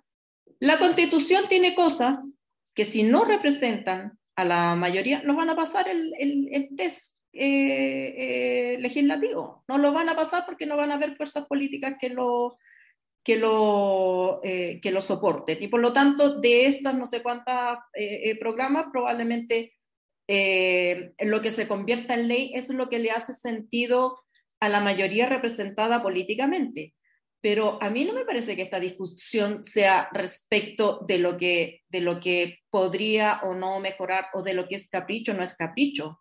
Esta conversación es respecto de haber ignorado a la derecha. Esa es la conversación. Eh, ¿Por qué ignoraron a la derecha y no le dieron el 50%? Porque cuando tú hablas de un acuerdo nacional o de pactos de gobernabilidad o de lo que sea o de consenso, estás poniendo en la balanza eh, en partes iguales cosas que no son iguales. Y ese es un... Eh, eh, yo, no eso, yo no he hablado de ningún pacto. No, yo no estoy hablando de ti, yo digo en general. El, esto cuando... Porque ese es el reclamo que se hace, ¿no? El reclamo que hace Lago, que hacen tantos otros personeros, Jorge Correa Sutil, no se, no se hizo un intento de lograr un, eh, un borrador más consensuado, pero es que no se puede hacer consenso cuando tú tienes una minoría que quiere mantener una sobrerepresentación del poder. Ese es el tema de fondo. Entonces, hay un conflicto y hay que sincerarlo. Hay un claro, conflicto pero... real. Hay puntos donde no es posible el acuerdo y no tiene nada que ver con los animales sintientes ni ese no, ahí no, está importa, el problema, el problema está acá. Y ese es el, ese, eh, cuando Ricardo Lagos y otras personas salen a, a generar dudas sobre la legitimidad del, de, del, borrador de constitución, no es porque estén eh, eh, en contra de lo que hicieron estas 154 personas que se pasaron de la raya, están en contra de establecer un sistema político que distribuya el poder de otra manera. Por supuesto, yo estoy completamente de acuerdo. Sino, a ver, si el punto, el punto no es la intención del lago, la pregunta es, nuevamente, ¿por qué la jugada del lago puede ser eficaz hoy día cuando todas las veces que intentó entrar, las veces pasadas no entró? Porque en el fondo hay una confusión que es, que es confundir la gestión de la mayoría con la gestión de la hegemonía. El movimiento del 2011 fue un movimiento que no fue mayoritario, pero que fue hegemónico. Tuvo la capacidad de construir hegemonía tuvo la capacidad de construir discursos. Puso la música. Puso, puso la, la música. Y entonces, ya, pero ¿por qué dices que no es mayoritario si en, en los procesos no, electorales se reflejó pero no es hegemónico. No es hegemónico, porque lo que hiciste fue, porque tú, jurando que la hegemonía venía añadida a tu, a tu carácter mayoritario, ¿ya? O sea, mira, lo que, lo que yo quiero decir es súper simple. Sí somos responsables, sí somos responsables de nuestras incompetencias, inoperancias, errores. Sí, somos responsables. Ah, que yo no tenía la formación política para poder hacerlo. Bueno, lo siento. Eres responsable. Es como si yo voy y digo, yo no, es que tú, cualquiera puede manejar un camión, yo voy a manejar el camión y ya sí, está. No, por supuesto, no. pero es que yo no estoy de acuerdo con que, se, que, con que ese haya sido un problema. Bueno, lo que yo estoy se, diciendo... ah, hubo errores como hay errores. ¿Qué haces tú? Vas a decir, una persona va vestida por la calle y se puso los zapatos cambiados y tú vas a decir que no puede caminar no, porque lo, tiene los zapatos cambiados. Digo, no, es, un, digo, es, una característica de, la, de esa persona, pero la persona digo, existe. Es que yo no, por, no porque yo sea fanático de la U, tengo que hacer una constitución para la U. Es por cierto, no porque, porque sea, la constitución no, la hiciste tú, la hicieron 154 exacto, personas elegidas 154 con unos criterios. personas electas por nosotros ¿ya? Exacto. para hacer una constitución para Chile que va a tener que recibir una votación final y que claro. tú, y, y, es tu responsabilidad, es tu responsabilidad que ese texto sea representativo para que sea aprobable, porque si no nos piteamos varios años del proceso. Por ¿ya? supuesto. Y una Pero tú estás haciendo un juicio de valor sobre la base de qué? Ese es mi... ¿Cómo tú sabes lo que quiere la mayoría de la gente? ¿Cómo sabes tú, Alberto no, Mayor, estoy lo diciendo, que quiere o no quiere diciendo, la mayoría de la solo gente? estoy diciendo que yo no veo, dime, dime tú, tú ves que, que las personas que, que, se tomaron decisiones que estaban encaminadas a circunscribir el desarrollo de los temas y las problemáticas y no a instalar las propias agendas. Tú me dices que eso es así, tú me dices que efectivamente, por ejemplo, tú te fijaste que en el reglamento la gente se pudiera a la comisión que le interesara. ¿Ya? Eh, eso, no, eso no es estándar. Eso, eso, hay muchas constituciones en las cuales lo que se establece es que efectivamente se, se reparten de, en partes iguales proporcionalmente a lo que son las bancadas, entre comillas, eh, en las comisiones para que la discusión que se haga llegue fértil y básicamente se apruebe en el Pleno, salvo detallitos, el, grueso y no se pierdan informes completos, como ocurrió muchas veces porque los que se fueron para allá eran los que eran fanáticos del tema y se dedicaron a poner su música y entonces después hubo que hacerlo a la rápida, cosas que se podrían haber hecho con más desarrollo. Eso pasó. Y eso tiene que ver con una metodología, y esa metodología tiene que ver con el hecho de que tú estás entusiasmado porque este proceso va a permitir instalar una agenda que es propia. Eso fue un error. Te puede ser un error más grande, más chico. Yo estoy diciendo simplemente, esa, esa, esa ausencia, esa, esa ausencia de relación hace que hoy día es un hecho que no tiene esa hegemonía. Yo me acuerdo del 2011, lo viví, lo viví como, como analista, lo viví como alguien que ayudó y, participó en el movimiento estudiantil como académico. En ese momento, los medios de comunicación estuvieron mayo, junio y julio durísimo, durísimo en contra del movimiento estudiantil, pero durísimo, durísimo. Resultó que a fines de julio, inicios de agosto, de hecho, el gobierno tenía listo un acuerdo eh, con los rectores. Los rectores se tuvieron que bajar porque se dieron cuenta que no había manera de, hacer acuerdo.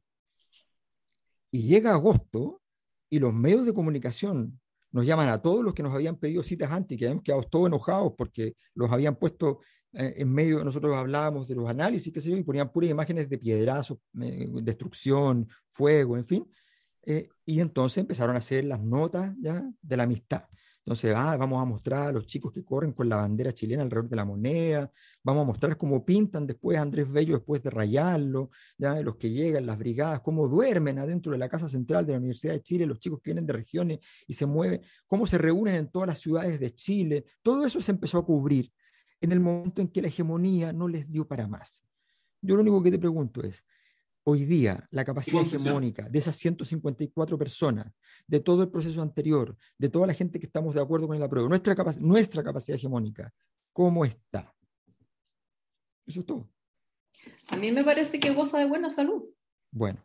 Ah, ¿En serio? Interesante. Yo creo, yo, digamos, no, no por lo que yo creo, eh, yo creo Alejandra Matu, lo que yo percibo en, eh, en eh, en otras avenidas mediáticas que no son las avenidas mediáticas tradicionales donde la música es la misma y, sigue sonando igual, eh, en otras avenidas mediáticas veo mucho entusiasmo por el apruebo, veo eh, un espíritu parecido al del sí y el no, eh, y veo que la gente va a aprobar, va a votar por el apruebo mayoritariamente, tal vez no en un 80%, pero creo que sí hay un espíritu mayoritario por el apruebo, porque lo ven de, la misma manera que se vio antes, no por el texto, ni por el detalle, ni porque en el reglamento, ni que la cachalepá, ni que si, no porque si eh, va a haber un artículo que no me gusta o que si me gusta o que si alguien se, se dio un gustito no se lo dio, lo ven como una, eh, un test entre estamos por mantener las decisiones o el poder en los mismos de siempre o nos vamos a dar una oportunidad. Y yo eso es lo que veo, lo que leo y veo bastante entusiasmo. Entonces, claro, uno lee el Mercurio, la tercera, y están hablando de otra cosa, pero a mí eso me parece predecible, natural, y no veo impacto en qué va a, a poner eso. No veo cuál, o sea, yo creo que si existiera esa fuerza política suficiente, hubiera ganado Paula Narváez la primaria, hubiera ganado Yasna Proboste. Tienen menos arrastre que, que, una fiesta de cumpleaños citada por Facebook. O sea, no tienen base electoral, no tienen.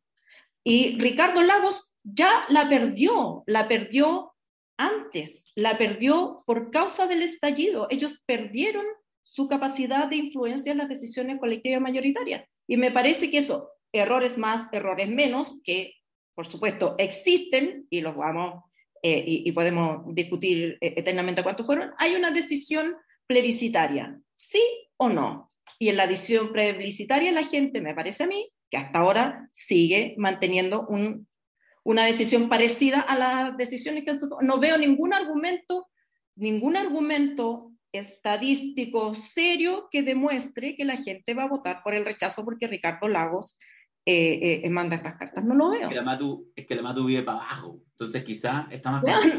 Oye, a mí me parece... Es que no es solamente que vivo para abajo, es que... Oye, a mí me parece interesante el, o sea, primero porque el... Ojalá, ¿ah? toco, toco, toco madera con la matú, el, el, yo sí creo que, que hay una cosa que uno, que más o menos objetivo, cuando tú decís el Mercurio, la tercera, no es solo que esos medios, evidentemente, los medios siempre están, lo vimos también hace seis meses en la, en la, en la elección presidencial, etcétera, pero lo que, a mí lo que a mí me parece es que efectivamente hay una, un universo mediático y de percepción instalada en la cual ha sido, se ha avanzado mucho más allá, porque además se desarmó, insisto que el clivaje está bastante desarmado, digamos, cuando, cuando uno, uno podría haber pensado hace no tanto tiempo atrás, un año atrás, bueno, evidentemente nadie de este mundo, aunque no le guste lo que salga la, del proceso constituyente, podría votar rechazo. Era como, era como efectivamente, como siempre se, se utiliza la metáfora de, de, de cruzar el Rubicón, uno podría decir, no, en realidad ese es un cruce casi medio imposible. Pero efectivamente se ha dado. Y eso hace que la cosa sea pastanosa.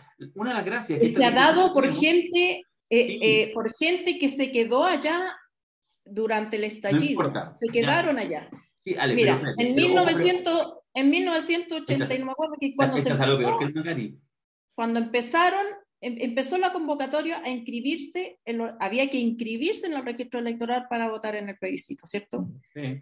La DC todavía no decidía cómo iba a votar. El Partido Comunista, el MIL, la izquierda, todos estaban eh, eh, eh, con la teoría de que iba a haber un fraude y por lo tanto, se, cuando se sumaron, cuando se sumó el, Partido Comunista, pero el MIL mantuvo la política de abstención, la gente les pasó por encima a todos. Se inscribieron todos. Los partidos llamaron a votar por el no cuando la gente ya se había inscrito. Hacían colas. Era una, eh, era una fiebre por inscribirse mayoritariamente, pese al control mediático, por supuesto, a, al, a, eh, a los agoreros del caos y a los agoreros del fraude electoral que estaban en la izquierda. La gente fue, tomó una decisión y ¿cómo la tomaron? Porque si uno, si uno piensa que los medios realmente tienen ese poder, hubieran votado sí. Si uno se guía por los medios de la época, la gente hubiera votado mayoritariamente sí, porque hay otras maneras de comunicarse que, eh, eh, a, pesar mío y a pesar de, mi oficio, van por otro lado. Y yo veo lo mismo ahora. Veo que hay una discusión, eh, digamos, intelectual, elitista o como la queramos llamar, que se da en un contexto, en espacios como este, y ahí está lo que la gente ya decidió hacer. La gente ya decidió qué va a votar. Y yo creo, honestamente, si me equivoco, podemos hacer una apuesta, yo creo que va a ganar el apruebo, porque la, la gente no está en esta conversación. No está haciendo análisis sobre si, si los convencionales fueron lo suficientemente republicanos o no, ni sobre eh, eh, si Ricardo Lagos eh, em, qué poder de incidencia tiene, ni sobre las razones de, eh, de la Javiera Parada para estar por el rechazo. La gente no está en esa conversación. La gente está en la conversación del sí y el no. Y yo creo, con todas las consecuencias que pueda tener, que, si la, que a lo mejor van a aprobar un, un proyecto que muchos consideran malo, perfectible, lo que sea, la gente votar por el apruebo porque es una definición de otro tipo, no es una definición respecto de una nueva constitución, sino que una definición respecto de eh, a quién le vamos a dar el poder. Y sí veo un vacío político, sobre todo en, eh, en el gobierno, que eh, em, veo un gobierno que no tiene agenda, pauta y, y, digamos, pero eso es un problema del equipo que postuló al gobierno y está eh, conduciéndolo, pero no le veo que, eh, no veo mayor incidencia en, eh, en, el fracaso. Creo que efectivamente, si el gobierno fracasa o, triunfa en su programa, cualquiera que este sea, no va a tener incidencia en este evento plebiscitario, que es de otra naturaleza.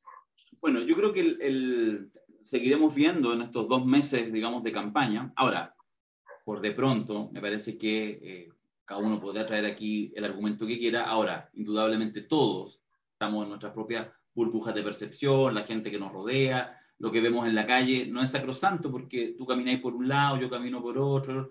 O sea, yo creo que eso es claro. Y ahí sí tendremos que traer a este espacio para poder enriquecer la conversación eh, insumos y elementos de alguna manera que comparen, es decir, eh, el tema del poder de los medios. ¿no? no estamos hablando solamente cuando uno se remite, qué sé yo, a la editorial del Mercurio, una cosa, pero en el fondo el, el cúmulo de los medios no es lo mismo y uno sí puede analizar diferencias en lo que se trataba en un matinal de la televisión chilena en septiembre del 2019 a los temas que se trataban en noviembre del 2019, por ejemplo.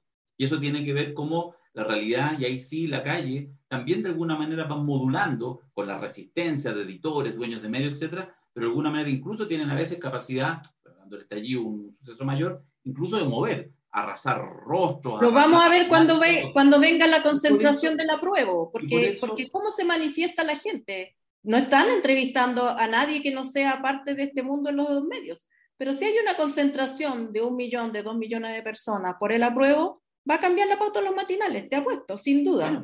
por, supuesto, lo que pasa es que, lo que, lo, que, lo que yo por lo menos planteo es que yo no veo que eso esté a la vuelta de la esquina. de la ah. misma manera como ya, pero, los noteros que están en la calle. Entonces podemos manifestar por lo menos una cierta eh, eh, confusión. No lo vemos, pero a mí no me parece que el argumento para analizar la realidad sea lo que esté pasando en los medios de comunicación tradicionales. Yo veo claridades.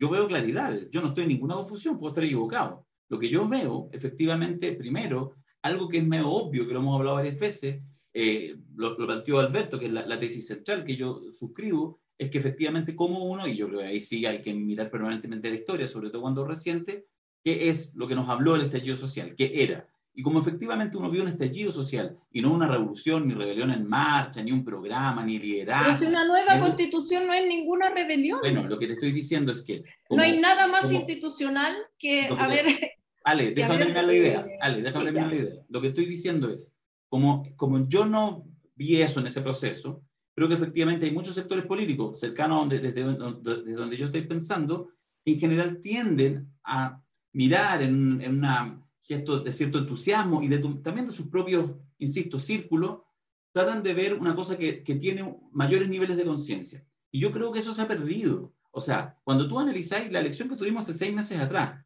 Después de la elección que tuvimos hace un año y tanto atrás de los convencionales, en seis meses, como ciertos cambios, por ejemplo, a nivel de eh, la estructura de la, de la ley de, de, elecciones populares, digamos, cómo dos parlamentos elegidos con seis meses, con ocho meses de diferencia, fueron tan distintos. Bueno, porque efectivamente hubo cambios que no se hicieron. Logró parte del establishment resistir, ¿cachai? Y ahí están, por lo tanto, los partidos políticos en un lugar que les resulta más cómodo. ¿Y cómo eso genera? Cuando uno mira la elección de primera vuelta, de, que fue hace seis meses atrás, o sea, es distópica.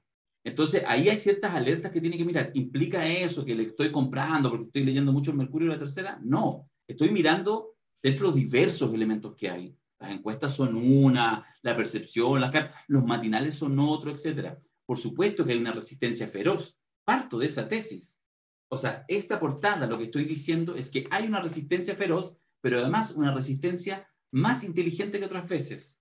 Yo nunca había visto a la derecha económica, a la derecha empresarial, a la derecha de los medios, haciendo campaña con una inteligencia pocas veces vista. Tanto así que de verdad se han mordido la lengua todas las veces que han sido necesarias para, por ejemplo, poner en segundo plano a los liderazgos de la derecha.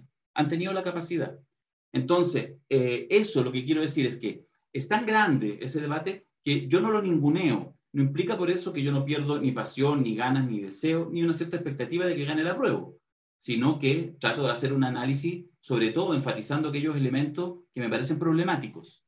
Y ese mundo, que incluso en términos de liderazgo político podría estar representado en París, y más allá de los votos que tenga París, ese universo, ese mundo, creo que se instala cada vez más en la calle, ¿cachai? Y se instala con las alzas y tal. Entonces creo que hay ahí un universo medio problemático. ¿Implica eso que creo que va a ganar el rechazo? No, creo que va a ganar la prueba. Pero me parece que es súper relevante, más allá de las apuestas, de, ok, conversemos el 5 de septiembre, de hecho, el 5 de septiembre tenemos podcast, así que estaremos hablando, pero entre medio hay, hay dos meses en los cuales no solamente analizar apuestas de on-off, si gana o si pierde el rechazo, sino cuáles son los movimientos que eh, esto genera.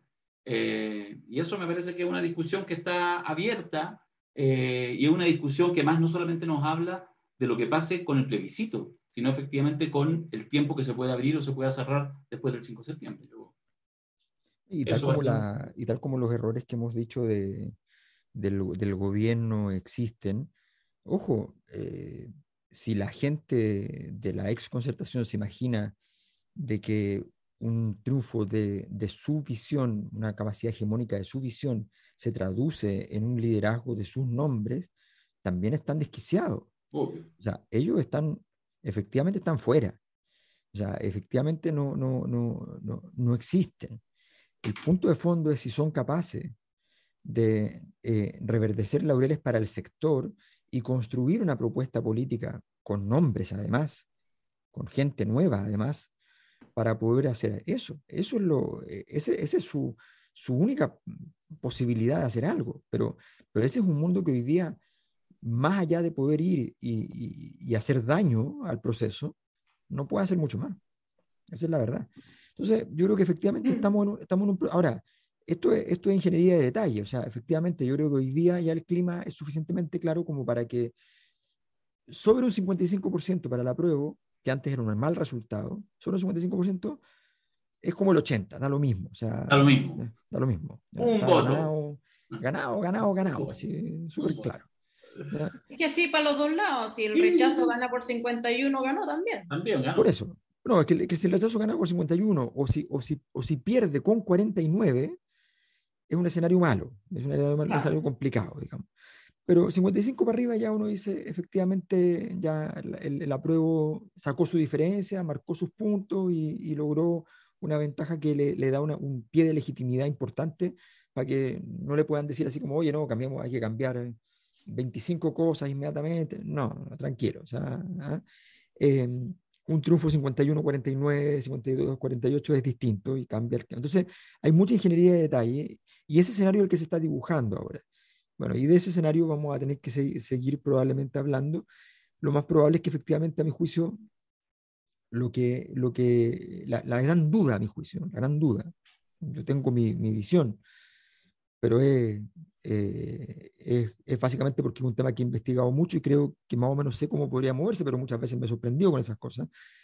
La pregunta que yo me hago es si este fenómeno, lo, lo que dijo Ricardo Lagos, tuvo un peso o representó un peso de fenómenos más bien culturales, es decir, si los valores concertacionistas, los valores de época de la concertación, eh, están vigentes o, o volvieron a tener vigencia o sencillamente fue un hombre, fue un convidado de piedra que apareció, ¿ya?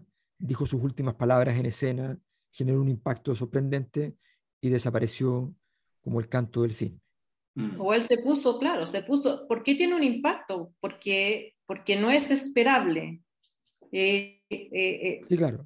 elemento básico de la noticia, digamos. O sea, si él hubiera manifestado para la prueba, bueno, no hubiera tenido ningún impacto. Pero como se manifiesta en esta posición ambigua y por supuesto que es conveniente para la, eh, la agenda del rechazo, tiene, tiene eh, claro, y está por verse si, eh, digamos, se disparó en la guata y, y, con eso perdió el lugar histórico que le correspondía y merecía por, por los roles importantes que ocupó. Yo creo que, que está por verse, pero que le podría pasar perfectamente lo que le pasó a Andrés Alaman que Andrés Salaman fue eh, eh, un articulador del retorno a la democracia cuando todo su partido y todo su sector estaba en la extrema derecha y se, eh, fue el que denunció los poderes fácticos cuando nadie hablaba de poderes fácticos y después se pasó totalmente para el otro lado. Entonces son como figuras incomprensibles a los ojos del devenir histórico, cuando tenían un lugar asegurado en la historia de respeto, de, no sé, alguien eh,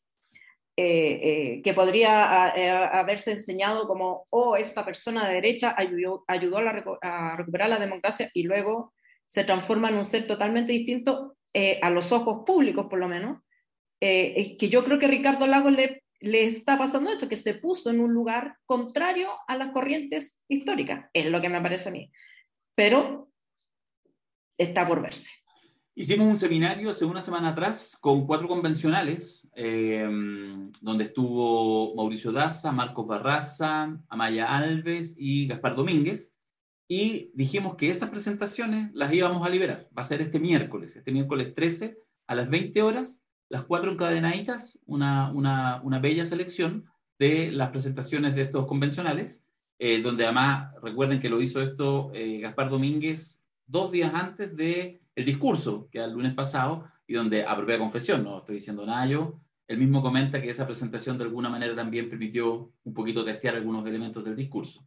Eh, así que eso va a estar liberado, porque además ya estamos en la convocatoria para el siguiente seminario, que es el 29 y 30 de julio, que es de alguna manera la segunda parte. ¿ah? ¿Por qué apruebo? ¿Ah? Como hemos dado a, llamar eh, a este seminario, donde vamos a estar y donde nos vamos ya a enfocar eh, en el texto, en lo que está, en lo que no está, y vamos a mirar críticamente también con la participación de estos convencionales y con análisis propios de eh, la cosa nuestra. Quería aprovechar de dar el, aviso. Don Alberto, ¿algo más que agregar al respecto? No, por favor. Dejemos Usted, primero, ¿dónde está? ¿Dónde está ahora? Estoy en Nápoles. Nápoles. ¿No está secuestrado? No, no, no. ¿No? Mm, ¿No? No. ¿No te han llamado por teléfono? Pero... ríete, Mato, ríete, Mato. Eh, ya, no, sí. No, eh. Dejémosla estuve, estuve, me tocó vivir una situación, no a mí, sino que a una persona que yo conozco, pero me tocó el, ese relato muy, muy de cerca en su momento, pero no, no me ha tocado ninguna situación como esa. Perfecto. Así que... ¿Y eso que me mandaste qué era? Ah, eso, ese es el, como, como, como está, estábamos discutiendo sobre las cancelaciones, encontré ah. esto en la, en la calle. Cancela mi nombre, pero si quieres paz, eh, lo siento, no la vas a tener, ¿no? Ah, muy bonito. ¿Esa foto la tomaste tú o no? Sí, sí, sí. Muy bien, muy bien. Muy bien. Si tomáis 99 más de esas, ya tenéis un libro. Aquí hay mucho, mucho. En, Nápoles hay mucho rayado político, en otras partes no, no, no es habitual, pero aquí un montón. Bacán. montón. Pues disfrute. Oye, Ale, qué bacán este primer podcast. Oye, salió peleado. Yo no eché nada a Macari, nada. Estoy esperando el sobre azul. No, no, no, al revés. Yo no, no eché, pero o sea, no, no eché de menos nada a Macari, porque Macari además discute un rato y después ya se desactiva. Y dice, ah, ya, ya, vamos a no, no acepto. No, yo no suelto el, suelto el puesto. Yo, resguardaré el honor de Macari en este podcast mientras no, siga haciendo la cosa. Pero si se fue, qué honor. Está bien. No, ya, un placer. Un placer. Yo creo que eh, lean mis labios. Macari se va a entusiasmar y va a volver. Oh. Bueno. Puedo estar, le debe estar picando cuando escuche eh, esto, le va, le va a picar la, agregamos, la boca por, por, volver. Eso, agregamos una pantallita más. Esperamos a todos los amigos y amigas de la Cosa Nostra que están ahí, que nos han lateado. Oye, nos pegamos una súper larga duración, casi dos horas. Eh, espero que lo, que lo disfruten como lo hemos disfrutado nosotros. Y entonces, lo único que decimos, les puede gustar o no gustar, pero no digan, ay, no es lo mismo. No, pues, ¿cómo va a ser lo mismo? Imagínense que cambiáramos personas y fuera lo mismo. No, pero es la cosa nuestra y lo que sí esperamos en este debate con las distintas formas, a veces más peleadas, a veces menos, que pueda servir, como siempre queremos, para insumos para que cada uno elabore su propia opinión, su propia perspectiva. Y si puede robar alguna frasecita, hacer la suya, mejor todavía, y sale a buscar pololo, pololo, eso, eso es muy bueno. Fue mejor, Darío, fue mejor, tranquilo. No, no defiendas tanto a, a Macari. Besos, Ale, abrazos, Alberto. Feliz cumpleaños atrasado, te mandé un video, ni me lo pescaste. Eh... No, es que el día te ando vuelto loco. No, no. Está vuelto loco. Ya. No me estaba moviendo, entonces, con niños. La, la, la, la, cuenta parodia te hizo hartos que quitó la web, pero te sumó un año más.